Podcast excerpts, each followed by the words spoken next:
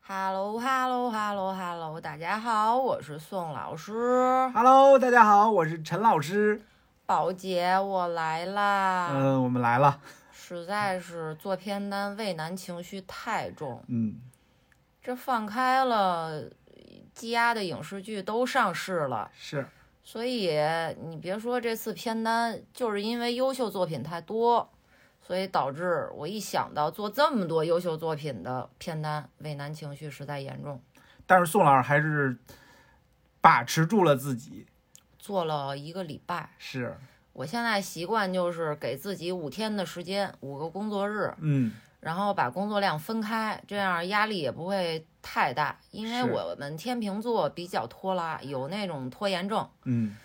嗯，我试过一到两天做完一个片单，嗯，感觉心理压力非常不好，心嗯里都是查查谁妈查谁爸爸 的那种词儿，然后录的时候状态也不好。嗯，现在这五天吧，凑凑合合，针对这两个月的片单，是仅仅够使。是，最开始呢，要跟大家说一下，本来今天录音差点就是一个不能录，就流产了。也就流产，大流产，嗯，吵架了。对，大吵了一架。啊哎呀，那真是激烈呀、激烈到宋老师口吐莲花，陈老师沉默不语。去你大爷的吧！ 你，哎，陈老师每次吵架三板斧，一上来就把你那个怒火干起来，嗯就是我没错，嗯都是你的错，嗯不想跟你说了嗯，啊，就是这这种。对，还没有用那个张春什么酷酷酷教的那个方法，一会儿告诉大一会家。儿给大家介绍一下对这对个我对们本期要推荐的播客啊。对对对，反正吵了一个小时，我这大春节的，我跟我妈都没吵起来，我跟我嗯老公吵了一架。嗯，算补上了。啊，去你大爷！就是就是针对播客内容制作的这些东西，啊是关于内容创作者的操守边界在啊哪对里的对一对个对问对题。宋老师说陈老师没有边界，哎，但是陈老师呢又不允许，刚才我们沟通了一下，他不允啊许我把这个具体内容呈现在节目里。他说觉得他自己丢 人，就是假大空呗。陈老师陈道老德师伪伪光正，哎不那词是儿伪伪光光正，正跟啊那个不一样哦哦啊哦，更瑕疵的一些问题。好吧，好吧，反正呢，就吵完嗯了，吵完我试试吧，看看这集能录到哪儿， 录录到中间会不会大打出手啊也啊？也有可能就是听到一半儿就结束了。关键我身体不好啊，是我现在身体就属于一个碰碰瓷儿状态。是是是哎，谁跟我吵架，我当场就晕倒给你看。是我现在脑袋反正懵懵的，啊，哎，耳朵有点耳鸣，哎呦，耳石症要犯了，哎呦，哎呦哎呦，完蛋了，哎呦我要守法复位去了。哎呦，好吧，好吧，吵架这事儿，看看一会儿会不会再起情绪，嗯跟大家嗯具体说一说吧。啊啊，这两个月事儿可多，哇，真是人生坎坷，什么经历都在这两个月啊。整个世界都变化了。对对对，嗯，先说说咱俩吧。啊，咱俩就是阳了又阴了我其实比较幸运啊，啊，我三针没打全，对第三针没打，对。但是我这次呢是一个无症状，就是烧了半天儿吧，还很低那哎个对对烧，对三十七度五。对半天然儿后结果第二天正好大姨妈来了，啊，我平常每个月大姨妈之前体温也会升高，嗯，所以我就说那肯定就是大姨妈的先兆呗。对，而且那时候我们手上没有抗原，做不了检查。嗯，然后结果可能过了三天，对，我老公开始发高烧，对对对，然后我们手里刚刚收到抗原，嗯，然后我老公说我现在刚烧，我肯定也测不出来，你测一个吧。是，他说按我判断，你身体不如我，嗯，要阳肯定是你先阳的，对对怀疑你那次低烧就是阳了。哇，然后我一测，妥妥两道杠。哎，你那个两道杠的时候心情是不是还挺开心的？就是说我阳过了，就不用再遭这个罪了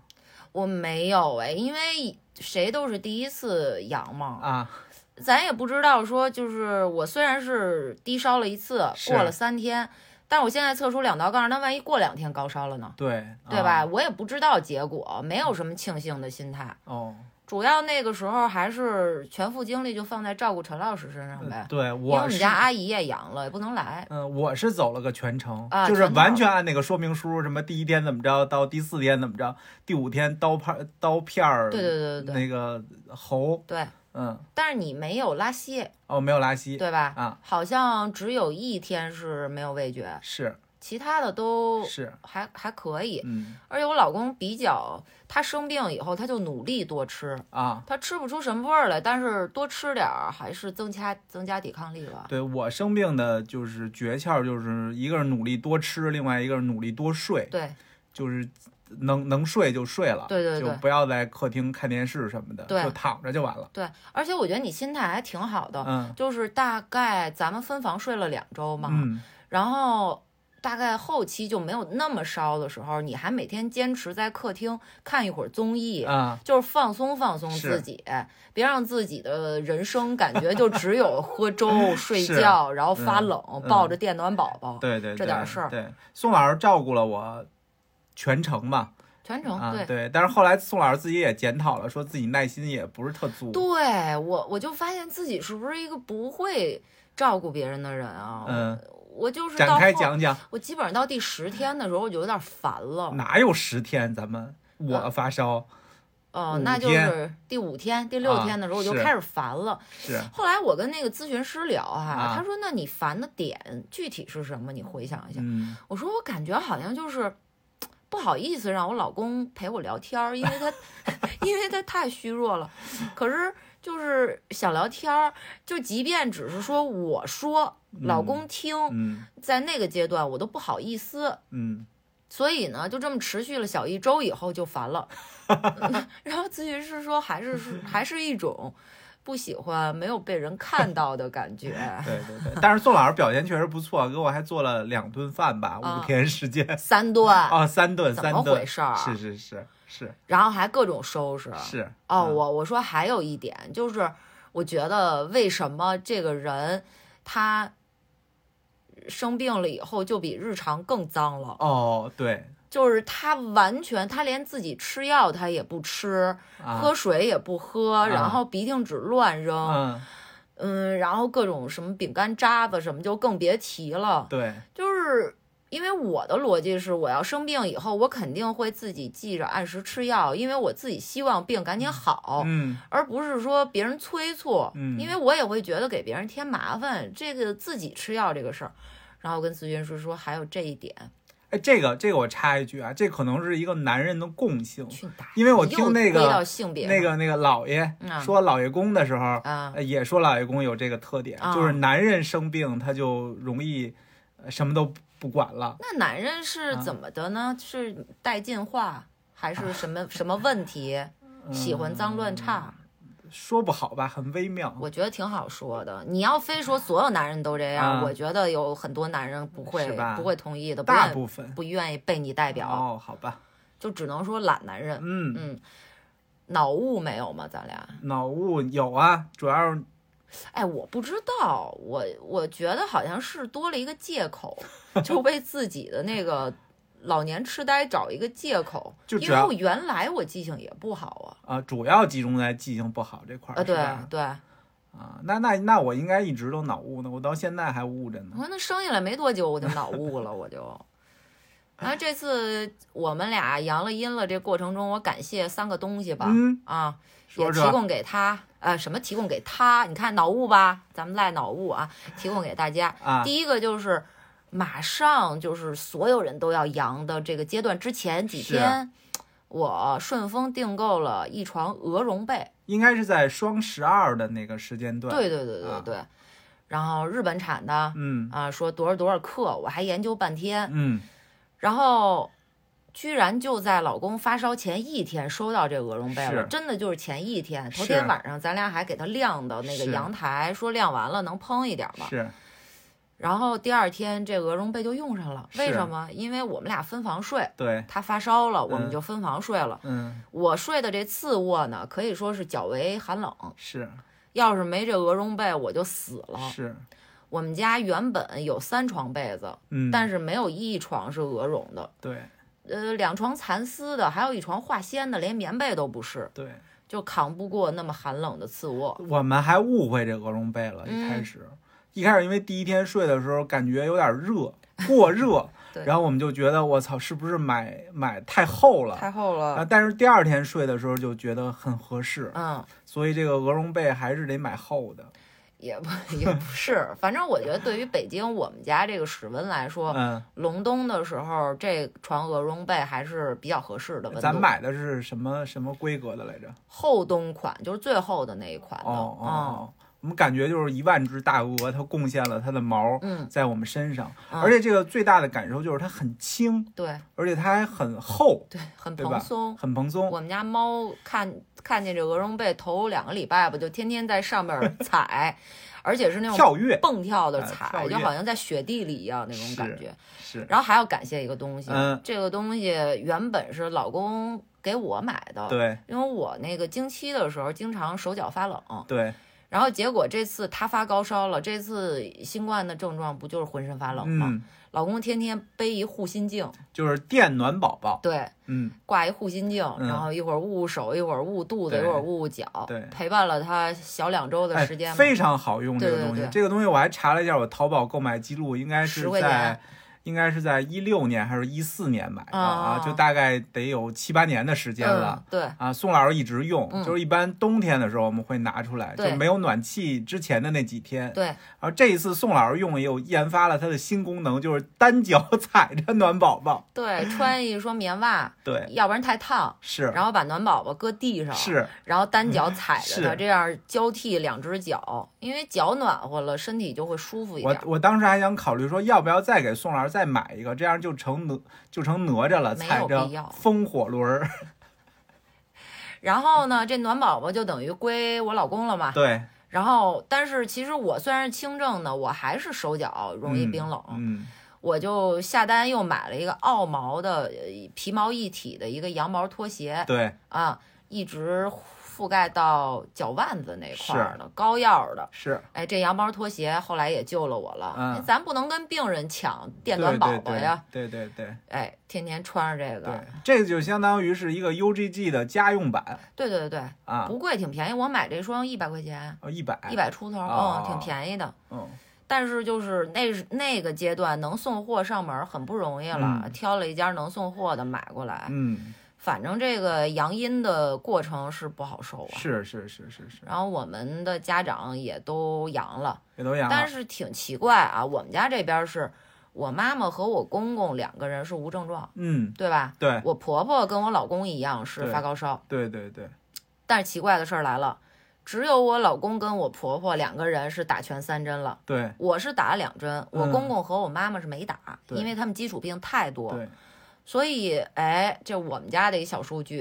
有点奇怪就吧？反而没打的会轻一点儿，嗯然后打某一个品牌的会重一点儿。嗯因为我跟我妈打的都是科字开头的啊啊，所以也不知道这有没有科学依据啊。啊，没依据，没没依据，没依 据。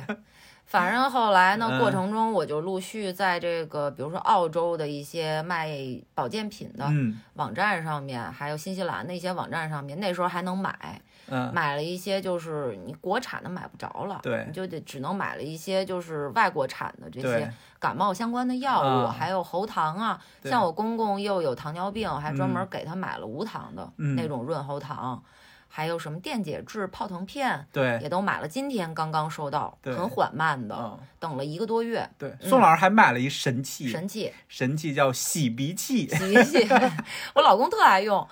他，你是不是有一种那个安慰剂效应？不是不是，这洗鼻器其实，在宋老师没买之前，我看那个小红书上有博主，你就是想拥有来着？就在海外就说说他其实已经得过三次了，对对还对是还是得过几次，嗯，但是就是他一直在用的就是洗鼻器啊然后用那个生理盐水儿。洗完了以后啊得的更勤了，是吗？ 哎，他好像是没得，没他没得得，嗯没得，然后他就介绍你 这啊逻辑盘的，说说特别好，然后过了几天，宋老师就说，哎，咱买一个洗鼻器吧，嗯然后就也是从国外就是寄过来的、嗯啊，然后就是洗的时候的感觉就是稍微有一点那个溺水的 感觉，要死。呃，对，就是呛了水的感觉，但是很神奇哎，你从一个鼻子眼儿里边挤，然后另外那个水就从另外一个鼻子眼儿里就就出来了，对对对对啊，对我觉得还挺有意思的，对他每天，他现在上班嘛，是每天下班回来，他都都特别奇奇特啊，是自己主动洗鼻，是我就觉得好神奇啊！这么啊嗯懒的一个人，居然对这 个事儿每天都能记得，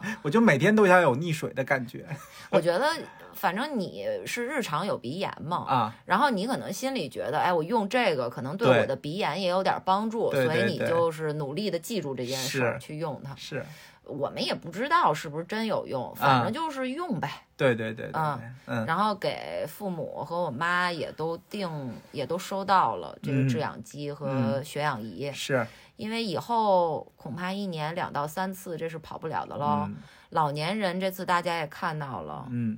大家有没有听《跟宇宙结婚》啊？青年老师嗯爸爸妈妈这次经历，嗯，包括我奶奶这次也阳了，嗯九十多岁啊，最后就是尿闭，嗯出出现了其他的症状，因为我对奶奶现在瘫痪在床。那那个情况下根本就不能去医院，但是尿闭时间太长，那个老年人他会出问题的，尿毒症什么就都来了。嗯那个时候还专门上网去找可以入家帮你去排尿的排尿的，啊哎，这种医疗公司以前可能都是各个医院的护士啊，嗯或者护士长啊什么的，后来居然就找到了，然后去帮我奶奶排的尿。嗯嗯，反正老年人就是要多小心，是这个是一定的。嗯，我说难听一点啊，就是说，某些人认为老年人是，嗯，可以抛弃的一代人啊，可以嗯抛弃的一群人。嗯但是老年人和老年人的子女，我们嗯不能这么认为。是，嗯，我们就是，那我们就是我们自己喽，我们嗯自己就努力帮助自己能辐射到的亲人吧。对，因为我提呃，我订制氧机，就是因为听青年老师说，当时没有制氧机，嗯医院住不进去，急诊极其恶劣都住不进去。嗯然后他和电话膜老师嗯借的制氧机，嗯嗯，反正人类的悲喜并不相通吧。对，嗯，我看青年老师那微博下面还有人评论说，因为当时是应该是刀夫老师还是电话膜老师开车帮青年送老过师去和妈妈去的医院嘛，啊然后底下有人居然评论说，还是得早学个车本儿啊。嗯然后青年老师，我都能感觉到青年的无奈，嗯说有没有可能是北京不好摇号呢？对，是我就觉得你这个脑回路，你有脑回路你就是说，没有脑子就不要说话了，嗯因为你也得明白你的悲喜和别人也不相通，是的，说不好别说对，啊，会说您就多说点儿，好吧？这就是关于这个事儿，嗯插一个小新闻吧。花滑，我还是要还要要说一句吧，嗯在没有俄罗斯队员参赛的情况下，这个赛季开始了，欧锦赛都结束了。只提一个项目啊，女子单人滑这个项目没有任何技术上的突破，嗯，高难度的运动员都没有。但是我要提一个女孩，试着念一下她的名字，叫做 Anastasia Kubanova，嗯，嗯古巴娃，她的外号叫这个女孩是原籍俄罗斯籍，现籍是格鲁吉亚籍。在大概十四五岁的时候，她转籍到了格鲁吉亚，原因很简单，是俄罗斯内部的一些名额问题，还一嗯些故呃不公平操作的问题。我觉得我嘴比较瓢啊，咱们就认为她是脑雾啊。这个女孩也参加了去年的京张冬奥会，表现非常非常好。但是我也在那期节目里面跟大家说了，俄罗斯转籍出去的运动员，尤其是转籍到东欧的运动员，在国际滑联的待遇是非常不好的，因为国际滑联半壁江山全部都是欧洲的裁判，嗯欧洲裁判对于从俄罗斯转籍出去的运动员一概打低分。嗯所以在京张格鲁吉亚其实有两个世青赛表现非常好的选手，一个是古巴娃，还有一个是双人滑的一对儿选啊、冰舞的一对儿选手，他们曾经获得过呃青年世锦赛还是大奖赛的冠军。嗯那古巴娃通过自己的努力，在今年的欧锦赛女单的两套节目里面，最后总分夺得了女单冠军，应该是分差比较微弱啊，赢了一分左右。从成成套的节目来说，古巴娃当然不是现在世界顶流的难度啊，呃，甚至可以说她的自由滑也不是可练下来的。但是嗯对于古巴娃自己，还有今年没有俄罗斯女单参赛的这个世界呃欧洲赛场来说，古巴娃这套节目让她实至名归的拿到了她职业生涯里面第一个大赛的冠军，嗯呃，泪洒现场，哇滑完就跪在地上哭了，非常为她开心。OK，就介绍呃这么一个花滑相关的知识吧。嗯好，下面一个小东西啊，介绍两个单口喜剧的专场，嗯一个是呃 v e r l a n s 它叫 v e r v e r 乌 v e r 什么的，那那那啊 v e r d a s 啊 v e r d a s 的专场啊，叫做 Landing 嗯异乡游子。嗯啊，这个专场叫《异乡游子》呢，讲的主要就是他作为一个二代移民，啊嗯，在家乡印度，还有在他现在的所在国籍美国，嗯整个的感受。其实还是一个没有根嗯啊，在印度说你太美了，在美国说你太印了，啊，就这么一个状态。哎，这我好像看了是吧？呃，你没看，我全没程给看你讲了。哦嗯，对。呃，因为你好像对国外单口喜剧演员的是啊专场你接受不能。是，啊包括 Louis C K 我都很难笑出来。对，昨天只给他看了十分钟的，他都看不出来。对， Verdas 这个异乡游子对我来说啊，比去年秋啊，比二零二零二一年秋天 Dave Chappelle 的 The Closer 都要好。嗯 Dave Chappelle 在我心中那个时候已经是神了，但是 Verdas 这场专场太牛了。嗯真的厚重、戏谑，嗯不带脏字儿的骂人，然后能代表所有像他这种身份的人发声，嗯太好了！大家一定有要看啊，这是我认为就是近些年顶级的最顶级的一个专场。那另外呢，就是前些天啊，路易 C K。呃，在麦迪逊花园做了一个由网飞制作的直播专场，嗯名字叫做《Back to Garden》。嗯，因为它是直播嘛，所以它没有实施的中字。目前好像只翻出来两个十分钟，我只看了开头的十分钟。嗯，呃，我我我跟老公的反应完全不一样。这十分钟我哈哈大笑，我老对公整个就是大概第五分钟开始玩手机了，我们投到电视上看是的。 呃，我为什么笑呢？因为路易 C K 终于变回了那个热爱讲地狱笑话的那个人，好，那个渣子，哦嗯嗯，非常好，比他重新复出的那个专场要强太多了。 嗯所以大家还是要看一看路易 C K 的专场。当然，他在开头也说了，对着台下观众，他说：“你们今天能来不容易啊！我知道当我的饭很难，是，你们里边儿十个人里边儿得有一个不敢说今天晚上来看我的专场吧。嗯要朋友问起，你只敢跟他说啊，我好像有个事儿出去娱乐娱乐。 非常好，这就是给大家大家推荐的开年的两个专场啊。嗯呃，关于奥斯卡提名，呃，稍微聊两句。提名片单出来了，《妈的多重宇宙》是十一个提名领跑，嗯里面两个表演奖，杨紫琼的最佳女主，关继威的最佳男配都有提名啊。然后，伊尼舍林的《报丧女妖》还有《西线无战事》两个作品是九项提名，紧随其后。嗯，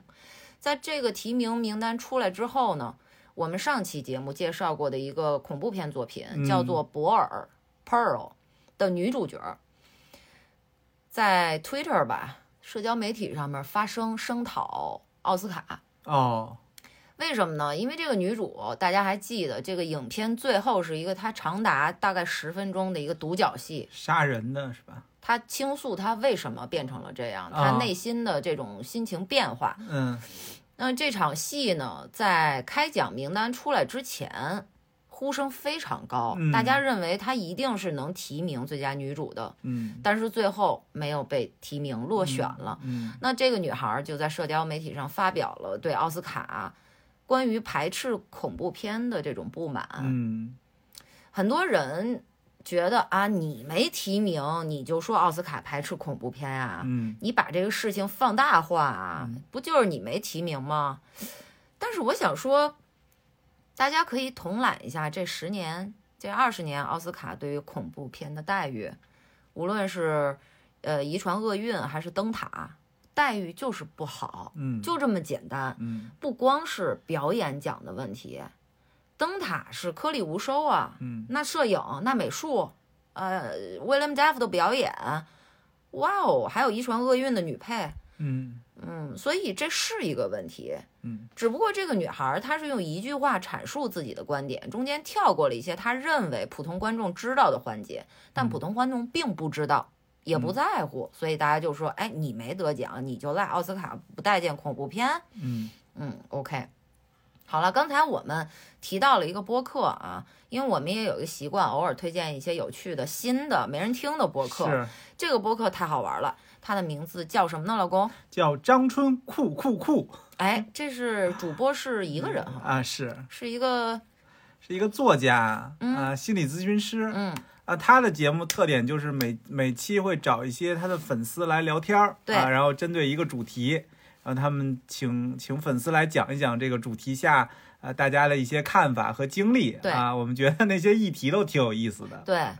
然后包括宋老师比较喜欢的有一期是聊吵架啊，吵架聊了两期哎，对，上下的，对对对，然后大家就反思这上次没吵好，下次我一定得好好吵。啊对，大家都这样。是就我自己的播客啊，嗯就我们这个播客的第一期的发心啊就是因为我跟我们家隔壁装修的老太太吵架没发挥 好，是，内心充满怨愤，是于是录了一二十分钟的一个小 solo、嗯，啊，所以吵架这个事儿真的是，大家别看我这好像伶牙俐齿的，啊但是实际上我对那种胡搅蛮缠式吵架，我的应激反应是不是很好？啊，所以呢，我跟我老公吵架的时候呢，我的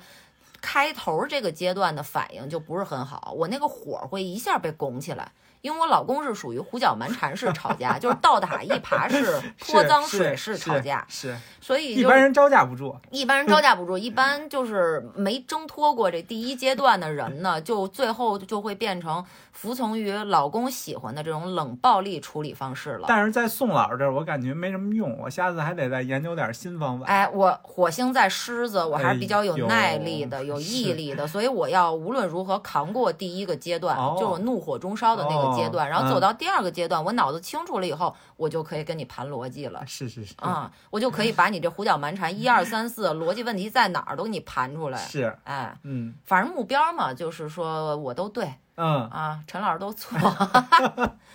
所以宋老师有时候在清醒的时候，他也会反思。嗯，他说上次就跟我聊说，哎，你有没有觉得我有时候在 PUA 你？对我看那个《再见爱人》的时候， 是啊，你你你你你清醒的时候，你也反思反思，反思啊了呀反思反思，是嗯，嗨， 说反思嘛，肯定就是说是一个动作 哈，啊，对，实施是另一个动对作嘛，对吧？对对，那你你反思了，你下次就你是不思胡想搅的巨人，行动的矮子嘛。你啊那那咱俩都 是，那你呃有本事你下次吵架别一上来就胡搅蛮缠，好哦好不好？好，然后就是这吵架这集特别逗，它里边儿讲了有一女孩儿说，我发现了一个吵架的一秘诀，就是三句话是怼死对方。是，这个三句大家也拿小本本记一下啊，嗯我觉得非常逗。嗯，第一句，呵呵； 第二句，可真有意 思；第三句，嗯你听听你都说了些什么。嗯就这三句啊，是就是有效的把问题都抛回给对方，是让对方无言以对，因为你没有具体说些什么，是说你哪儿说的不对了，是，你哪儿表达不好了，没有，嗯就是全盘否定，对，而且反问句非常欠。嗯然后正好我那天听这期的时候，我们家阿姨在打扫卫生嘛，阿姨也听了，就乐得不行。后来就给我讲了一故事，她有一天有一小经历，阿姨在路上走，嗯，然后其实她是有点逆行，是然后呢，这个时候顺行过来一自行车，嗯应该是一看起来比较魁梧的一个大哥。对然后呢，俩人就剐蹭了，是因为阿姨逆行嘛。是然后阿姨说：“但是我那个时候脑子里在想事儿啊啊，我就没反应过来。是”然后那个大哥就把车用脚就支在当地了，嗯支住车以后，张嘴就对阿姨说是说你想什么 呢？特别凶啊！嗯本来他个儿就大，然后我阿姨， 我们家阿姨第一反应太太牛了，说想你呢。哎，大哥就懵了，懵了两秒，大哥以为认识呢，不是大哥就觉得这怎么会说这个话呢？对然后懵了两秒对，但是气势上不想输，对马上又特别凶的就说对，你谁呀、你谁呀？然后我们家阿姨应激反应就说你猜想啥呢？想你呢？你谁呀、哎你猜？ 哎，哎，就你留看了这一像不像一个调情的一对个？对对，留了一个大大的问号，问号在大哥那儿，然后阿姨潇洒的就走了，，哎呃，大哥蒙着走了 大哥蒙着走蒙了着先走了。蒙着走了，我们家阿姨跟我叙述的时候，并不是以觉得这个对话特别逗嗯为前提给我嗯叙述的。嗯但是我听完了以后，我觉得也太逗了吧，这是老百姓的智慧。是我说我得向您学习，我就没这应激反应，是什么想你呢，你猜，是就这种话，我以后我也得说。是是是，我老是幻想说，我们家隔壁那疯老太太要是再跟我马逼的话，我老是想象那种局面，就是说我私自找一办证儿的，然后嗯办一残疾人证儿，然后上面写明说此人精神严度有问题，嗯然后吵架的时候，我就突然一手拿着证儿，然后一嗯手拿着菜刀，我就出来 了，说你再喊我，你再喊我，我有病，杀人不犯法。这是我仅仅能想到的这种，还是主流叙事逻辑里的啊是是东西。是你看我们家阿姨，那就剑走偏锋，对哦非常对厉害对了，对，所以连大哥都没反应过来。是嗯。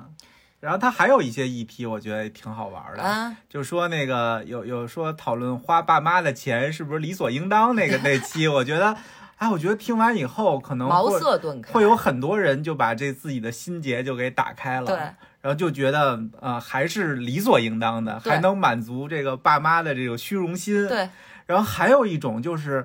就是就泛指男性啊，嗯说这个这辈子就不用自己上班儿，然后呢，就是说年轻的时候指着爸妈， 然后等到年老了指着归孩子，对说等孩子十八以后，嗯然后就可以挣钱了，挣钱接着养我，啊，然后这辈子就可以不用上班了。嗯，对，嗯，然后还有一个比较有意思的，就是比如说有有人问啊，说那个为什么别人家这个东西三块钱，嗯你们家卖五块钱？ 然后那个回答就是说，因为我们家今儿特价。反向特价，是是是，你就说完这个无厘头的这些东西以后，别人就好像无法无法回答了。对对对，张春她因为是一个女性作家，再加心理咨询师，她其实开这档播客，我觉得她很重要的一个主旨目的就是打开大家的思路。是我们可以学会逆向思维，是通，过逆向思维让自己的心灵找到更美好的安放。嗯然后，但是也确实，我们听的时候，首先是非常好笑，嗯，他的听众们也都很清奇思路是。然后其次就是自己听完了，也确实觉得为什么不换一个角度去考虑每一件事情呢？嗯就有可能从一个困境里走出来啊。是，因为我们自己确实人人都有局限性，也不见得自己陷入的那个困境或者自己认为对的那个逻辑，它就是对的，嗯对吧？ 嗯，啊，这话送给我自己吗？ 我就感觉，就是的，你今天吵我的逻辑也不一定是对的哦。哎，那我要现在哎让大家评评理。啊，stop 啦，接着下一个 话题。好，最后一个新闻啊，这是一个嗯喜讯，嗯我们俩要送上自己诚挚的祝福，嗯是对一个女孩子，这个嗯女孩子叫唐小燕，嗯呃，当时我还自己一个人做片单，是做了一个系列，是关于徐桐导演，中嗯国应该是顶级的纪录片嗯导演，嗯呃的一系列作品的一个一个一个一个影评。嗯然后唐小燕呢，就是在徐桐拍摄《算命》的过程中认识的一个嗯发廊老板。对，咱们这儿说的发廊肯定是那种带色儿的啊，带对颜色的啊对。然后随后呢，呃，这个唐小燕儿又带着徐桐导演认识了自己的老爸。嗯于是拍了一一部叫《老唐头》，嗯也就是唐小燕父亲的纪纪录片。，嗯，然后后来还拍了一个不能上映的叫《三把铁锹》的关于唐小燕舅舅的一个是纪录片，这个我是非常想看，但不知道哪有资源呀，嗯哪儿可以看呀？嗯呃，那么他们俩其实是一个导演和演员对，的关系开始。后来呢，唐小燕还随徐桐导演上过《锵锵三人行》，嗯那那个时候唐小燕已经是制片人了，嗯呃，呃，我相信那个时候已经谈恋爱了。对，那么到今年冬天的时候，呃，唐小燕发了一个视频，嗯宣布她和徐彤导演结婚了。嗯这个视频里有她，有徐彤，还有徐彤的父母。对，但是我们小燕还是我行我素啊。那我就相当酷啊，啊那大浓妆，我对跟你说本色见公婆，对对对，非常好啊，戴那非个常好，大耳环，嗯对还是那个野鸡头。对，嗯嗯，我恭喜小燕还有徐彤导演。嗯嗯，我觉得小燕值得得到一个美好的姻缘，一个美嗯好的爱情。我也觉得徐桐导演真的是一个好男人。嗯，好嗯男人啊当。然，我们小燕也值得配得上这么好的男而人。且我觉得徐东导演真的是有情有义啊！我觉得就在最开始的时候，俩人还没有什么太多交集的时候，就肯花钱帮助这个小燕，因为当时小燕保好释，保释嘛，对然后好像徐东就拿了一笔钱出来对。当时徐东导演应该也是没什么钱啊，哎呀，穷鬼一穷个鬼嘛，对吧？嗯然后所以后来这个这个小燕才说帮助吧，或者嗯追随徐彤导演。就去拍一些片子啊，嗯然后慢慢的产生了一些感情，嗯我觉得恭喜恭喜恭喜恭喜恭！喜，好啦，今天我们的引言就结束喽。嗯 OK，下面我们开始介绍片单。嗯开头又忘说了，我们是一个充满了严重剧透的影评类节目。嗯，您要是没看过作品的话呢，建议您的阅读方式是先看看我拉的片单。是哎，在简介里面，然后看看有哪部作品分儿比较高，您比较感兴趣，那您先去观看那个作品，嗯看完之后再回来听我们的影评，这样就嗯不用怕被剧透了。嗯 OK，好，我们这次的片单呢，一定是分两期才能讲完的。是，好作品比较多，然后量也很大，嗯两个月之久嘛，而且嗯我头也没有那么晕了，阅阅片量上来了一些。嗯嗯 OK OK OK，我们先开始介绍一些略过的低分的片单啊。嗯第一部作品，嗯，叫还是觉得你最好嗯啊，但是这部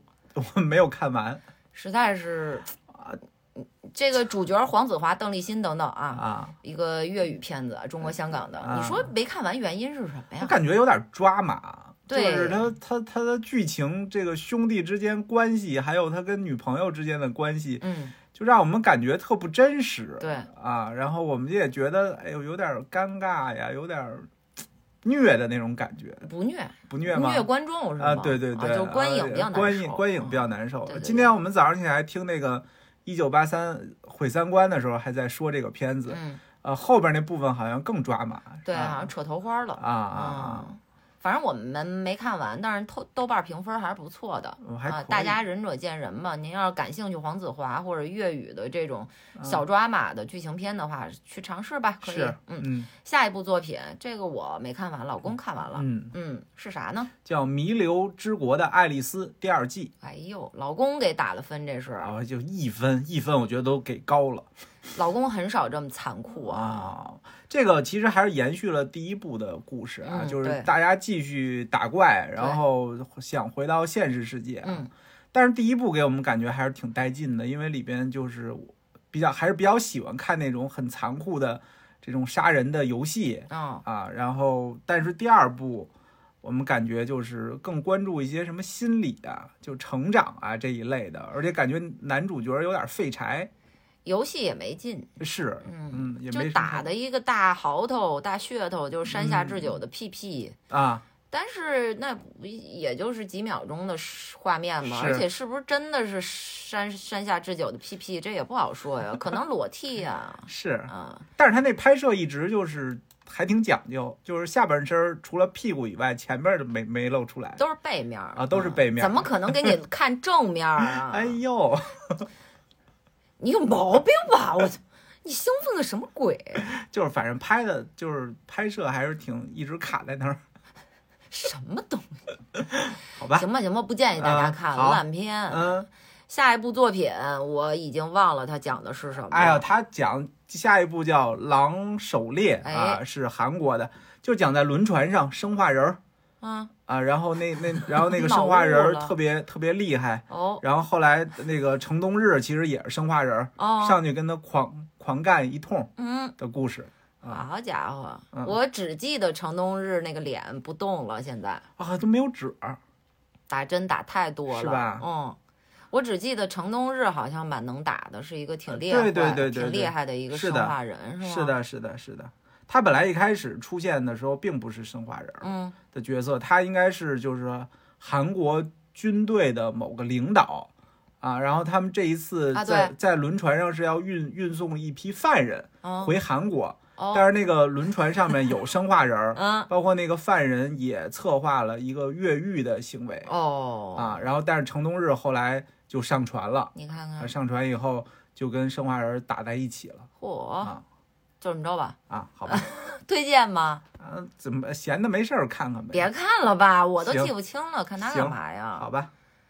下一部作品《利刃出鞘二》，嗯哎，这快及格了，啊这个嗯五分儿。嗯介绍一下编导，编导叫做 Rain Johnson，嗯，代表作厉害啊，《绝命毒师》还有《利刃出鞘一》。嗯。嗯，主角还是零零七啊，Daniel 嗯 Craig，、嗯另外还有一些影帝影后们啊很厉害，Edward Norton，、嗯然后 Janelle Mor Mornay，嗯还有 Leslie Odom Jr. 这个小莱斯利啊，他的代表作是舞台剧《汉密尔顿》。汉密尔顿嗯里，他凭借《Hamilton》获得了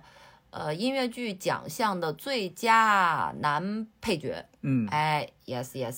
然后还有久未出镜的 Kate Hudson 啊，嗯这一代甜妞啊，还有《毁灭者》的扮演者 Dave Bau Bautista 嗯，戴夫巴蒂斯塔。嗯，这是这这这挺无聊的吧？这个这利刃熟悉利刃出鞘的人就就应该看过他那种类型，就是那种杀人，然后烧脑、悬疑、破案啊嗯，这种。然后，但这一集集中在一个小岛上、啊，对，嗯小岛杀人。但我们感觉这一季没有第一季拍的好，第一季我的分儿也不是很高。第一季好像在轮船上，我记得。第一季是在一个豪宅里，谢谢你，哦哎，哦，豪宅啊谢谢，啊，反正我们是觉得不够烧脑，嗯。嗯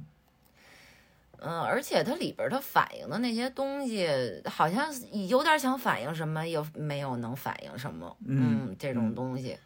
而且反正是在审美方面呢，《零零七》就是 Daniel Craig 这版《零零七》，我本来我也不是很认嗯啊。我说过，我最喜欢的是皮尔斯布鲁斯南，嗯那版零零七，那他作为作为一个大侦探，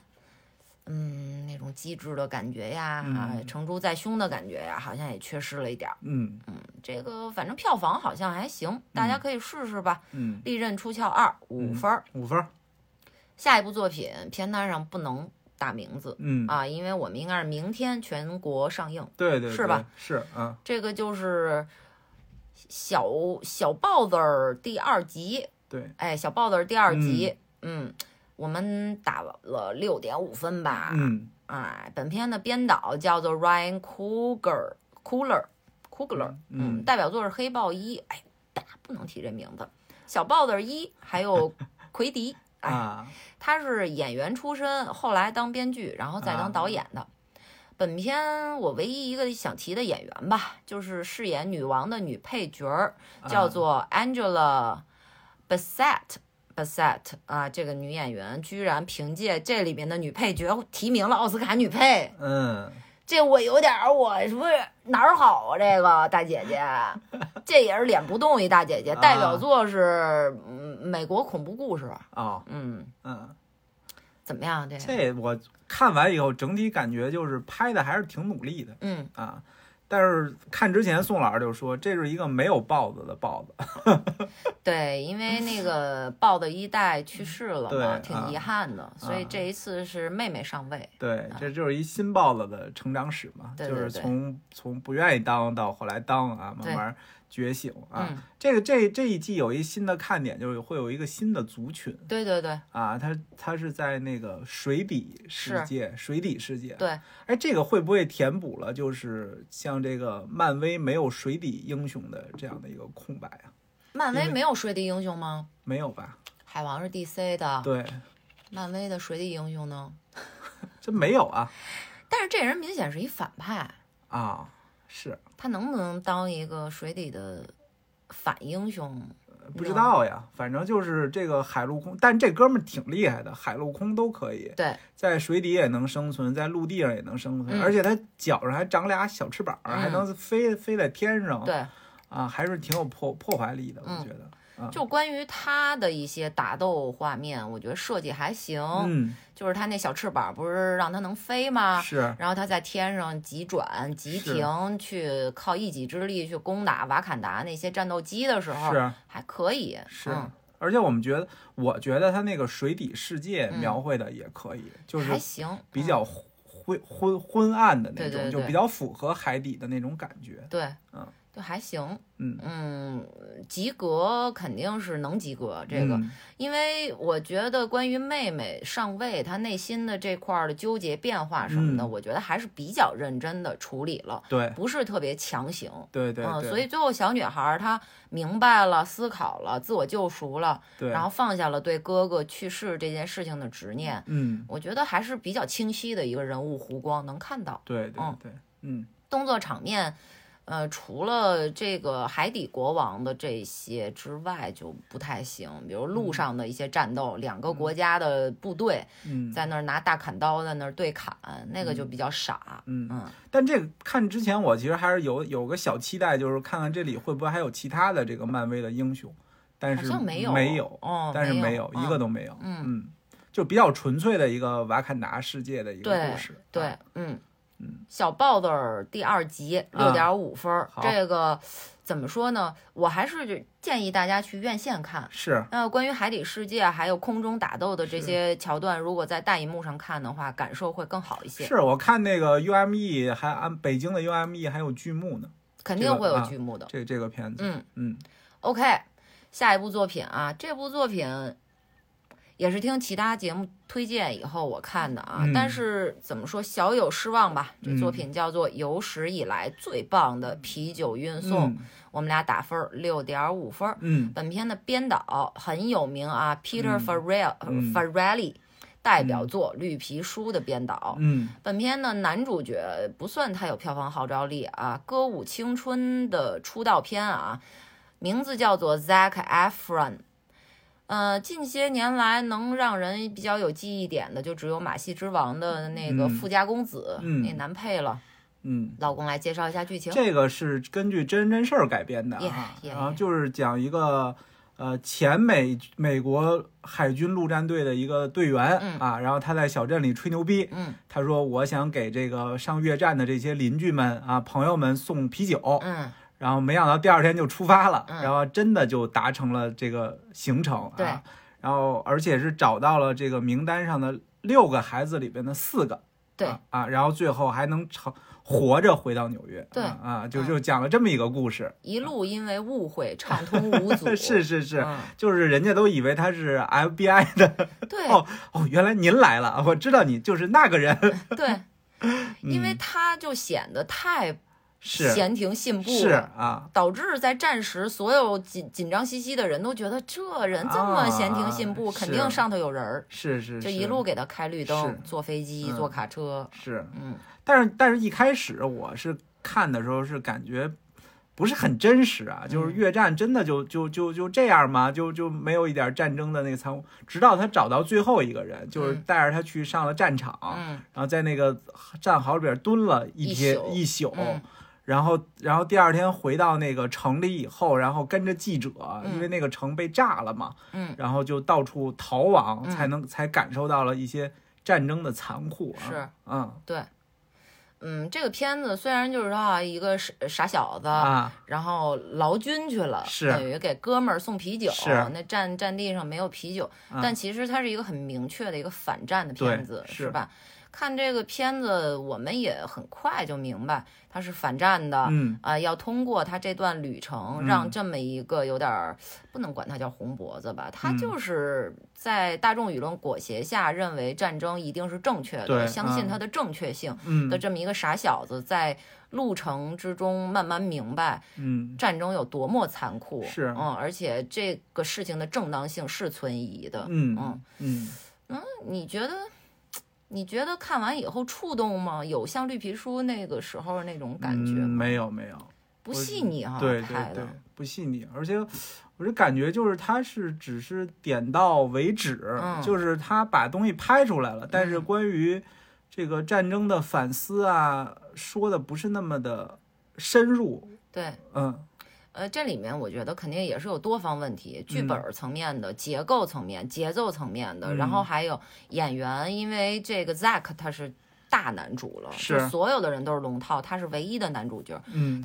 自己的表演，我觉得力度也是没有能细腻的撑起这是么一个微妙的心理变化，是因为他那么木讷的一个人。他居然能感受到这里的不正当性，这个嗯战争的残酷性，嗯他是需要微妙的面部表情的，嗯但是我觉得他没有能做做的非常好吧，嗯嗯嗯，但是这里边还有一个感受就是他。他其实送啤酒这个行为，还是给这个美国的士兵了一些鼓励。是的，对，啊，然后我觉得这点就还挺好。虽然他哥们儿就是说你不要命了，你你大大傻叉，你来我这儿你送死来。嗯，但是当他把这个啤酒给到那个战壕里的那些呃，就是战士的时候，嗯兄弟姐妹的时候，他就是大家还是感觉很开心的。对嗯，对，但是这也是一个比较强烈的一个扭曲的反差，是，就是这种开心是真的开心吗？嗯，我真的想蹲蹲在一个战壕里边喝一嗯罐儿我哥们儿冒着生命危险给我送过来的啤酒呢，还是说我希望根本就没有这场战是争？是的，嗯嗯嗯、呃这个片子因为它是史实嘛，尤其嗯是片子最后彩蛋还放出了当时真实的那个照对片，对，所以我还是建议大家去看一下是吧。就是说，对于越战的反思，美国人也一直在做；对于嗯反战的东西，全世界各地的人，嗯呃，影人、巨人也一直在做。嗯嗯，所以我个人我也是有这种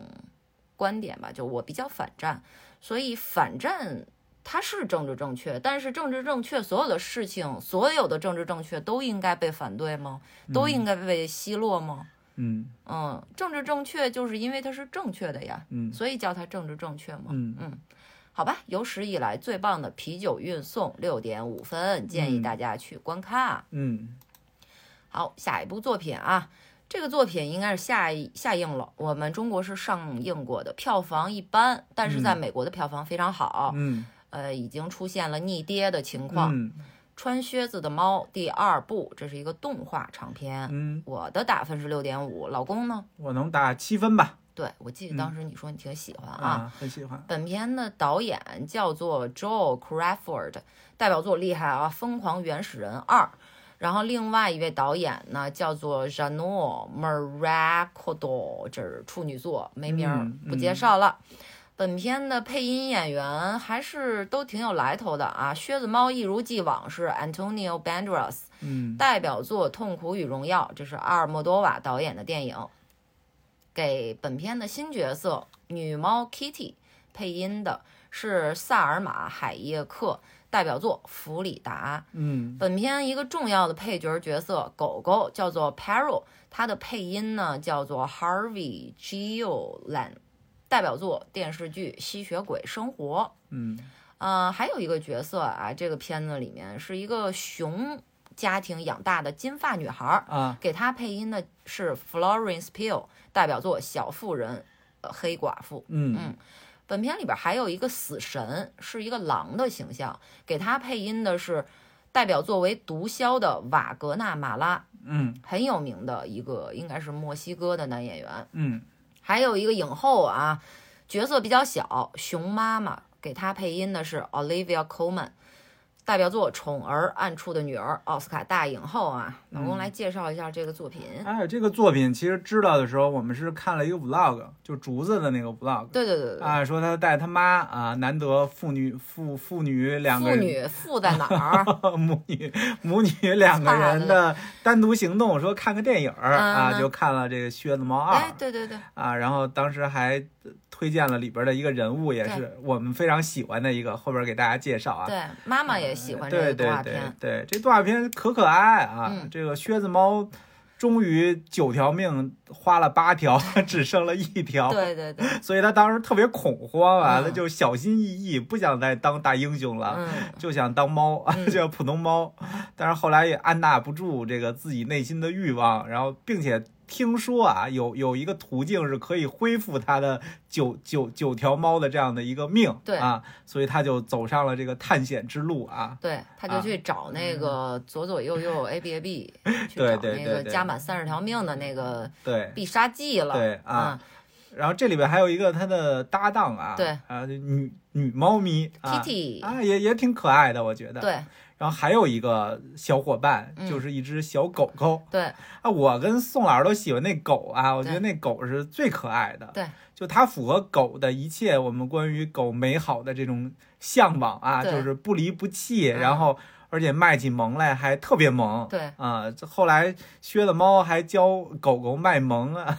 对，这个狗狗就是特别向往拥有靴子猫和 Kitty 的那种，只有猫猫会出现那呃种对全是黑色瞳仁的那种放大的眼睛，，对，就贼可爱。嗯，最后好像学会了吗？学会了把脸都快憋炸啊了。是是是，这 Paro 其实它就是一个我们所有人类美好的一个愿景。啊，经历了大量的苦难，但是是希望自己还能笑着度过。是，嗯、然后也是一个我们每个人都想要的一个伙伴，嗯他永远都能治愈你。嗯，靴子猫难受被这个死神狼追的上气不接下气，瘫软嗯在树树根儿的时候，派若过来什么都没说，就是小脑袋垫在了靴子猫的腿上，哎呦，然后就什么就是安安静静的嗯就看着它发出。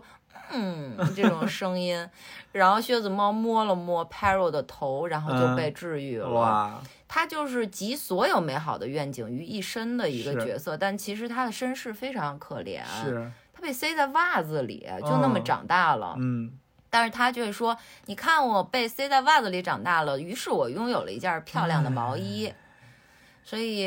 p a r o 当然值得所有所有的观众都喜欢。是，嗯，嗯然后这里的 Kitty 也是一个更先进的一个女性的嗯形象。对，嗯，她就是靴子猫，就是一渣男嘛，落跑新嗯郎，对对吧？然后，但是 Kitty 就是还是追求自我的猫生。是，嗯，但是我只打六点五分儿，我的原因呢，是因为这个故事是多线的，嗯呃，它其中有一条比较重要的故事线，我个人觉得讲的不是很好，嗯就是 Florence Pugh 配音的这个金发女孩儿这条哦线、和熊家族的这条线，我觉得，呃，拉不起来，就是可有可无呗，可有就可无就可以没有，对，它没有缺乏力度，嗯是呃，缺乏和那条线匹配的那种力度，是，嗯那关于大反派这个做糕点的这个啊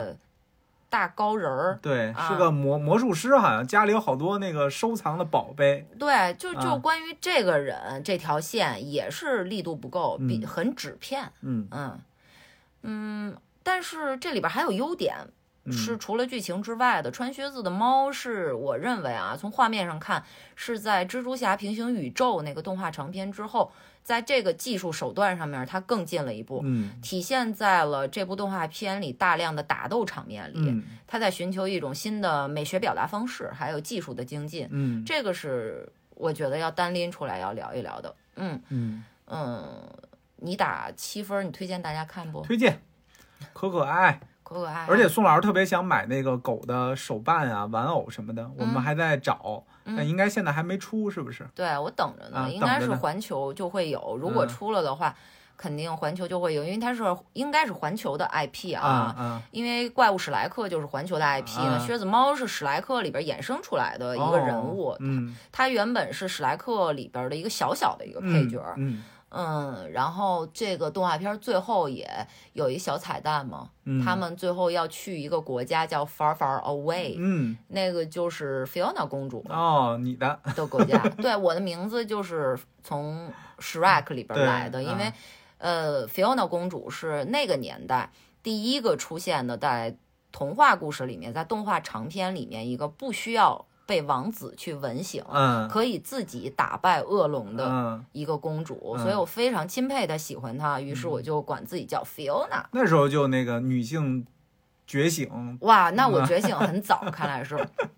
好莱坞什么时候觉哦醒，我就什么时候觉醒了吧是。是是嗯是，哦好吧，《穿靴子的猫二》 OK 六点五分儿，嗯再介绍一部，我们休息一会儿啊。嗯这个片子可火了，哦，巨火啊！啊恐怖片没跟，嗯我的打分六点五，你呢？呃也就差不多这样分数吧呃，好吧嗯好吧，呃，介绍一下主创啊，导演，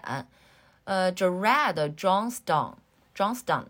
代表作二零一四年的《足不出户》。本片的编剧叫做阿克拉库伯，嗯嗯，制片人是温子仁，嗯嗯，这个片子应该说只有一个女主角吧，嗯嗯，呃，叫 K.D.，饰演她的叫做 Violet McGraw。嗯哦，这个小女孩儿有代表作，居然、嗯她是《黑寡妇二》啊，嗯黑寡妇二》里边的二代黑寡妇的童年的饰演者，嗯这个小女孩儿。嗯但是其实这个角色她不叫 Megan，嗯她叫 Katie。哦那 Megan 是什么呢？Megan 是一个由电脑和道具制作完成的一个角色，是一个机器娃娃。对啊，嗯是本片的第一女主角，嗯是由真人演员配音的。嗯 OK，老公来介绍一下。呃，这个 Megan 就是刚刚宋老师说，她是一个机器人嘛，嗯她其实是一个叫具有高度人工智能的这样的一个玩具人偶。嗯，然后它被研发出来，主要是想说陪伴着这个孩子，然后然后能够成为孩子最好的玩伴。嗯，然后并且能够让家长放心啊，就就是这种呃，相当于是这样的一个玩偶一个形式。嗯然后研发它的呢是一个就是叫机器人的一个专家啊，嗯这个就是一个女性专家吧。嗯然后她其实想着说是能够把这个东西研发出来，说照顾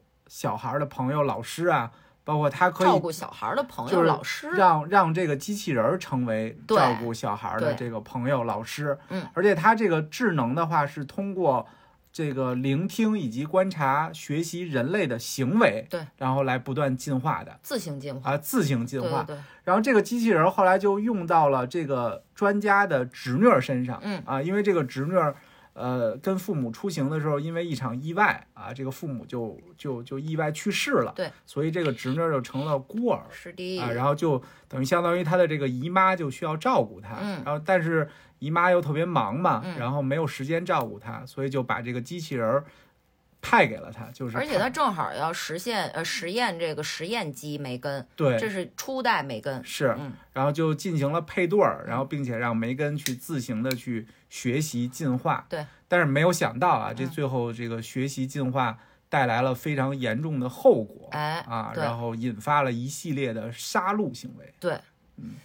这个电影儿最火的一个桥段。啊。就是一个小梅根跳舞杀人的一个 突如其来的一个热舞，但是我觉得好唐突啊，嗯，我觉得还就是怪怪的， 我蛮蛮喜欢，我确实蛮喜欢那个桥段，哦嗯包括有很多 talking show 里边都请嗯演员去扮演梅根，哦，在 talking show 的现场去演那段奇怪的舞，哦嗯。嗯，这个片子其实议题吧，就主要是议题还行，嗯所以能给个及格。嗯它这个议题比较像我们上期聊的迷因杀机呀、嗯博尔啊，嗯嗯，主要还是因为什么迷迷因杀机，就是因为家长害怕互联网，嗯，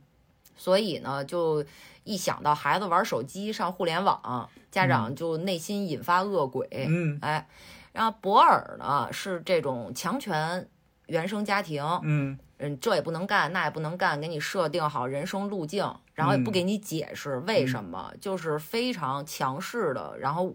武断的去给你规制你的人生，最后导致 Pearl 就变态了嘛，嗯就杀人去了嘛，嗯都是这么一个议题吧。我觉得这个议题还还可以，嗯，因为这个姨妈呀，她制造梅根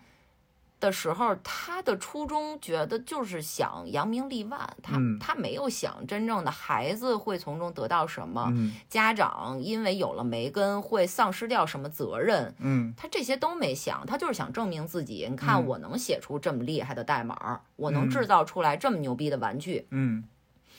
于是，在这种情况下，自身研研发出来的梅根智能的这个梅根，它有很多困惑，嗯，但是它解决不了。是，它当然能对接互联网了，但是互联网似乎也没有真的明确的答案。嗯嗯，就我妈这么对我，我妈什么都不跟我说，就说你啊，是二二十二十二岁之前不能谈恋爱，二十嗯三岁给我抱一个孙子回 来。我、嗯、互联网也没告诉我为什么他就这么做了，啊怎么就那么快呢？啊，就我也能想，不明白。而且你说你自己的孩子，也就是说姨妈收养的这个呃小孤儿 Kitty 啊，啊，你说你自己的孩子什么都不管，嗯所有的职能都抛给我了，嗯然后呢，你又不允许我在我想发表意见的时候发表意见，对，你老让我闭嘴，要要不就被关机。哎，然后你还老跟 Kitty 说说。嗯 Megan 是个机器人儿，他啊不是你真的朋友，啊，到底想是怎么着呢？是哦是那对于啊是 Kitty 来说也是这种困惑呀。是，我就是喜欢梅根，我是给梅根讲一万个一模一样的故事，他都是认真聆听我，而且是我哭的时候，他还会为我录下我的哭泣呢。哦嗯，，他真的是我最好的朋友，良师益友。嗯，你为什么就是在我们俩聊天的时候，你老要插话，是你不让我跟梅根聊天？是，就是青少年心中有很多的困惑。那在呃《迷因杀机》、Pearl 还有 Megan 这三个作品里面，这种大量的困惑被按压的这种求知欲，嗯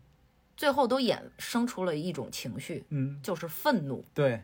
哎，大家不要觉得这个夸张，这是人类的正常情绪反应。嗯大量的被忽视、被打压嗯，这种情绪之后，人类一定会衍生出来的情绪就是愤怒。反抗，对，嗯就是我也不知道为什么，但是我就是想让你看到我，我不是干什么你都看不到我，不嗯管我嘛，你就是只是单单调的跟我说，你按我说的做就可以了，嗯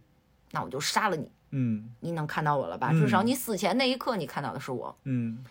这就是这类作品，它如果呈现成一个恐怖片，一个统一的表现方式，嗯这个方式可能有雷同性，但是它确实只能这么表现。嗯嗯，嗯这个片子分儿不高，我觉得可能和《血浆》出来的比较晚有关系。啊，啊，因为你你恐怖片，你死人太晚了，对对吧？你没有对爆点，对尤其你还是一个商业恐怖片，你不是新型恐怖片。是，嗯，所以，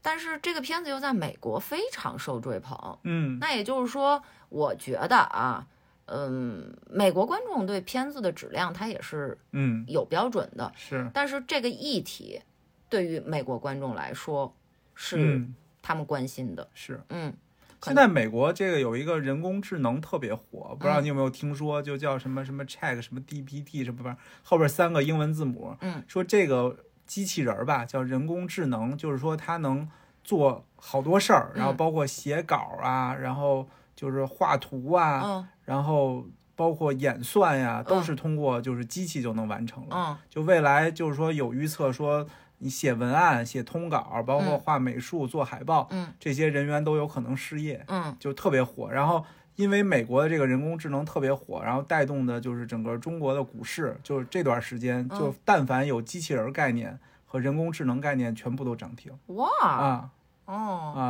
就是我倒是一直知道，就是时不时就会出一个热帖，啊说大家听一听，这啊是人 AI 写出来的流行音乐。然后前两天我还看到一个微博，是大概九张照片，一个九宫格，全部都是 AI 制作出来的照片。嗯拟人拟人的拟真的照片，嗯嗯，看起来和真人被拍摄的照片是没有区别的。嗯所以确实是，呃，我觉得在行活方面，AI 是很有可能淘汰很大一批人工的。是但是我也相信，人类的创造力是 AI 不能完全复制的。嗯你如果说什么抖音、快手或者是网易云排的前十的那种热门歌曲，我相信 AI 是没问题的，嗯因为那个都是有模板的，都是有模式的。嗯像现在真人制作这些东西，它也都是套模模板，就嗯是大家喜欢听什么样儿的，哪个和弦啊，我只要做好两句能传唱了就可以了。嗯然后几秒的视频最易传播，什么类型的，加什么样的背景音，这些都是有模板的。但是那些真正的艺术，那些没有模板的，或者说目前还没能套出模板，没能被计算出模板的艺术，我觉得短时间内 AI 可能还无法染指吧，嗯不好说。是嗯，那你你对科技的展望，你觉得如果说我们研发 AI 能让大量的真正的人类失业的话，我们还要不要研发这个东西？我觉得还是要嗯怎么讲慎重吧。嗯我我是感觉，就嗯包括、不是还有很多电影说机器人要是有了思想以后，嗯，啊，就很有可能就统治人类了，对，对吧？我觉得对这种也是有可能的。嗯它慢慢通过这种网络的学习啊，不断的自自我的演化呀，嗯就像 Megan 这样啊。然后，但是他如果你说演化的好还行，嗯演化不好的学了一些不好的东西的话，嗯而且又是机器人儿，它嗯没有，它不会感受到疼，对嗯吧？然后像像人类这个肉身一下就给你戳破了，嗯嗯嗯，我好像就是这个事情没还还是没有一个肯定的答案呢。我目前好像还是比较倾向于就是。呃，技术的研发是不能停步的，嗯就是无论如何都是不能停止的，就要一路奔袭下去。呃，至于研发出来的技术，我们怎么运用，它会走到哪一步，我们的生活里的哪一步，这个是运用技术的人要去考虑的事情。但是技术的研研发是不能停止的，不能从研发阶段就停止，嗯因为我们预见到可能有危险，所以这个事情我目前是倾向于这么一个方向吧，但是没有一个确认的一个答案。嗯没跟啊、如果您没有看过这类议题的作品，您对这个议题还稍微感点兴趣的话，您可以去尝试一下。这个作品门槛儿肯定是要比 Pearl Pearl 嗯低的。嗯，对吧对，梅根六点五分，推荐观看。休息一会儿，好，拜拜。拜拜， Hello，我们回来了。回来了，回来了，下一部作品开始喽。这部作品也是比较受热议吧，《淡蓝之谋》电影长篇，我的打分六点五分。六点五，介绍一下主创，本片呢编导 Scott Cooper，呃，好像没查着什么代表作啊。男一号贝尔 Christian Bale，男二 Harry Melling。他的代表作，他是个童星啊，代表作《哈利波特：后裔弃兵》，这是他的首次主演作品，其之前都是龙套啊、小配角啊。然后这个作品的原著的作者呢，叫做 Louis Bayard。这个《淡蓝之谋》是在2006年出版的小说，也获得过艾伦坡奖最佳小说奖提名。OK，那我们来介绍一下这个主旨大意啊。这个片子是根据小说改编的啊，这故事发生在一八三零年，嗯啊，这一开始发生这地儿我还挺有兴趣，叫西点军校，嗯啊，这个故事是应该是西点军校刚开始建校的时候，嗯然后就发生发生了一个学员的死亡事件，嗯，对，然后后来把这个学员就是尸体抬到验尸房以后，发现这个学员的心脏被取出来了。嗯然后啊当时校方就觉得挺恐怖的，对说这个肯定是一个谋杀呀，对，所以就请了当地的一个神探啊，就是就他是一个私人啊私人侦探啊对私人侦探他不属于警察局了，应该。是啊、嗯请了个私人侦侦探去、去这个侦破这个事儿，他为啥找个私人侦探，不找警察局啊？他可能怕影响不好，对，这啊个剧情里也都说了，是军校怕影响自己的体面。是。嗯然后，但是他这个私人侦探在调查过程中发现，这学员都都不怎么说话，就就不太配合。嗯然后于是就找了一个学员、嗯啊，但这学员他比较古怪，嗯他他喜欢诗歌，嗯，而且也有很强的洞察能力，嗯我感觉，对然后就帮助他探案。这学员叫什么呀？这学员叫什么呀？哦、这学员就叫艾伦坡，哎，这儿也能体现，呃，本本片的原著作者贝亚尔的，他就是致敬爱伦坡，因为、哦、因为致敬了爱伦坡，可能也有这个原因，所以获得了爱伦坡最佳小说奖的提名。嗯，所以在剧里边他应该叫小坡是吧？对，阿坡，阿坡，，对对对。然后就随着这个探案的不断继续吧，最最终还是找到了凶手。嗯但是这个凶手也令我们有一点匪夷所思嗯，啊，是一个反转剧对，有大反转，啊，大反嗯转、我在这儿稍微介绍一下爱伦坡这个人吧。啊，为什么本亚尔的非要致敬爱伦坡这个人呢？嗯爱伦坡还挺传奇，四十岁就去世了。嗯他是十九世纪美国著名的诗人、小说家、文学评论家，嗯，美国浪漫主义思潮时期的重要成员。哦，他的他虽然说是小说家，但是他写的都是短篇，是，嗯，而且有很多是恐怖故事、嗯是悬疑故事、侦探故事。是，如果想更具体的了解爱伦坡呢，可以去文化有限这个播客的第一百一十八期节目了解和感受一下他的作品。哎，我记得当时我好像听那个说他是美国什么悬疑小说的鼻祖，是鼻祖来的，啊，是鼻祖来对的，对对哦，而且我我不了解爱伦坡，我既没看过爱伦坡的作品，也没看过 Louis Bayard 的作品啊，嗯嗯嗯因为我阅读有障碍，所以呢，就是，但是在我的想象里，我觉得贝亚尔的这本《淡蓝之谋》的小说里面写的爱伦坡，嗯应该是他认为的爱伦坡，啊嗯，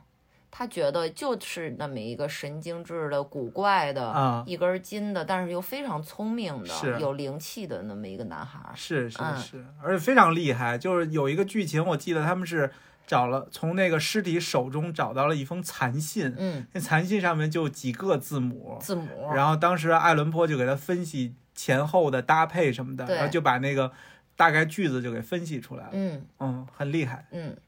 这片子我们打六点五分，主要原因还是因为它太规整了。嗯，嗯，他做了一个非常规整的剧本，对，嗯，最后的反转呢，你一看进度条，你也知道会有个反转。 然后呢，嗯嗯，我觉得反转力度倒还是可以，哦，但最大的问题是贝尔和 Harry 这两个角色，也就是呃，这个这个这个爱伦坡和侦探之间没有形成小说中据说形成了的那种真的那种， ，CP 感它不是 CP，有一点家人的感觉。哦，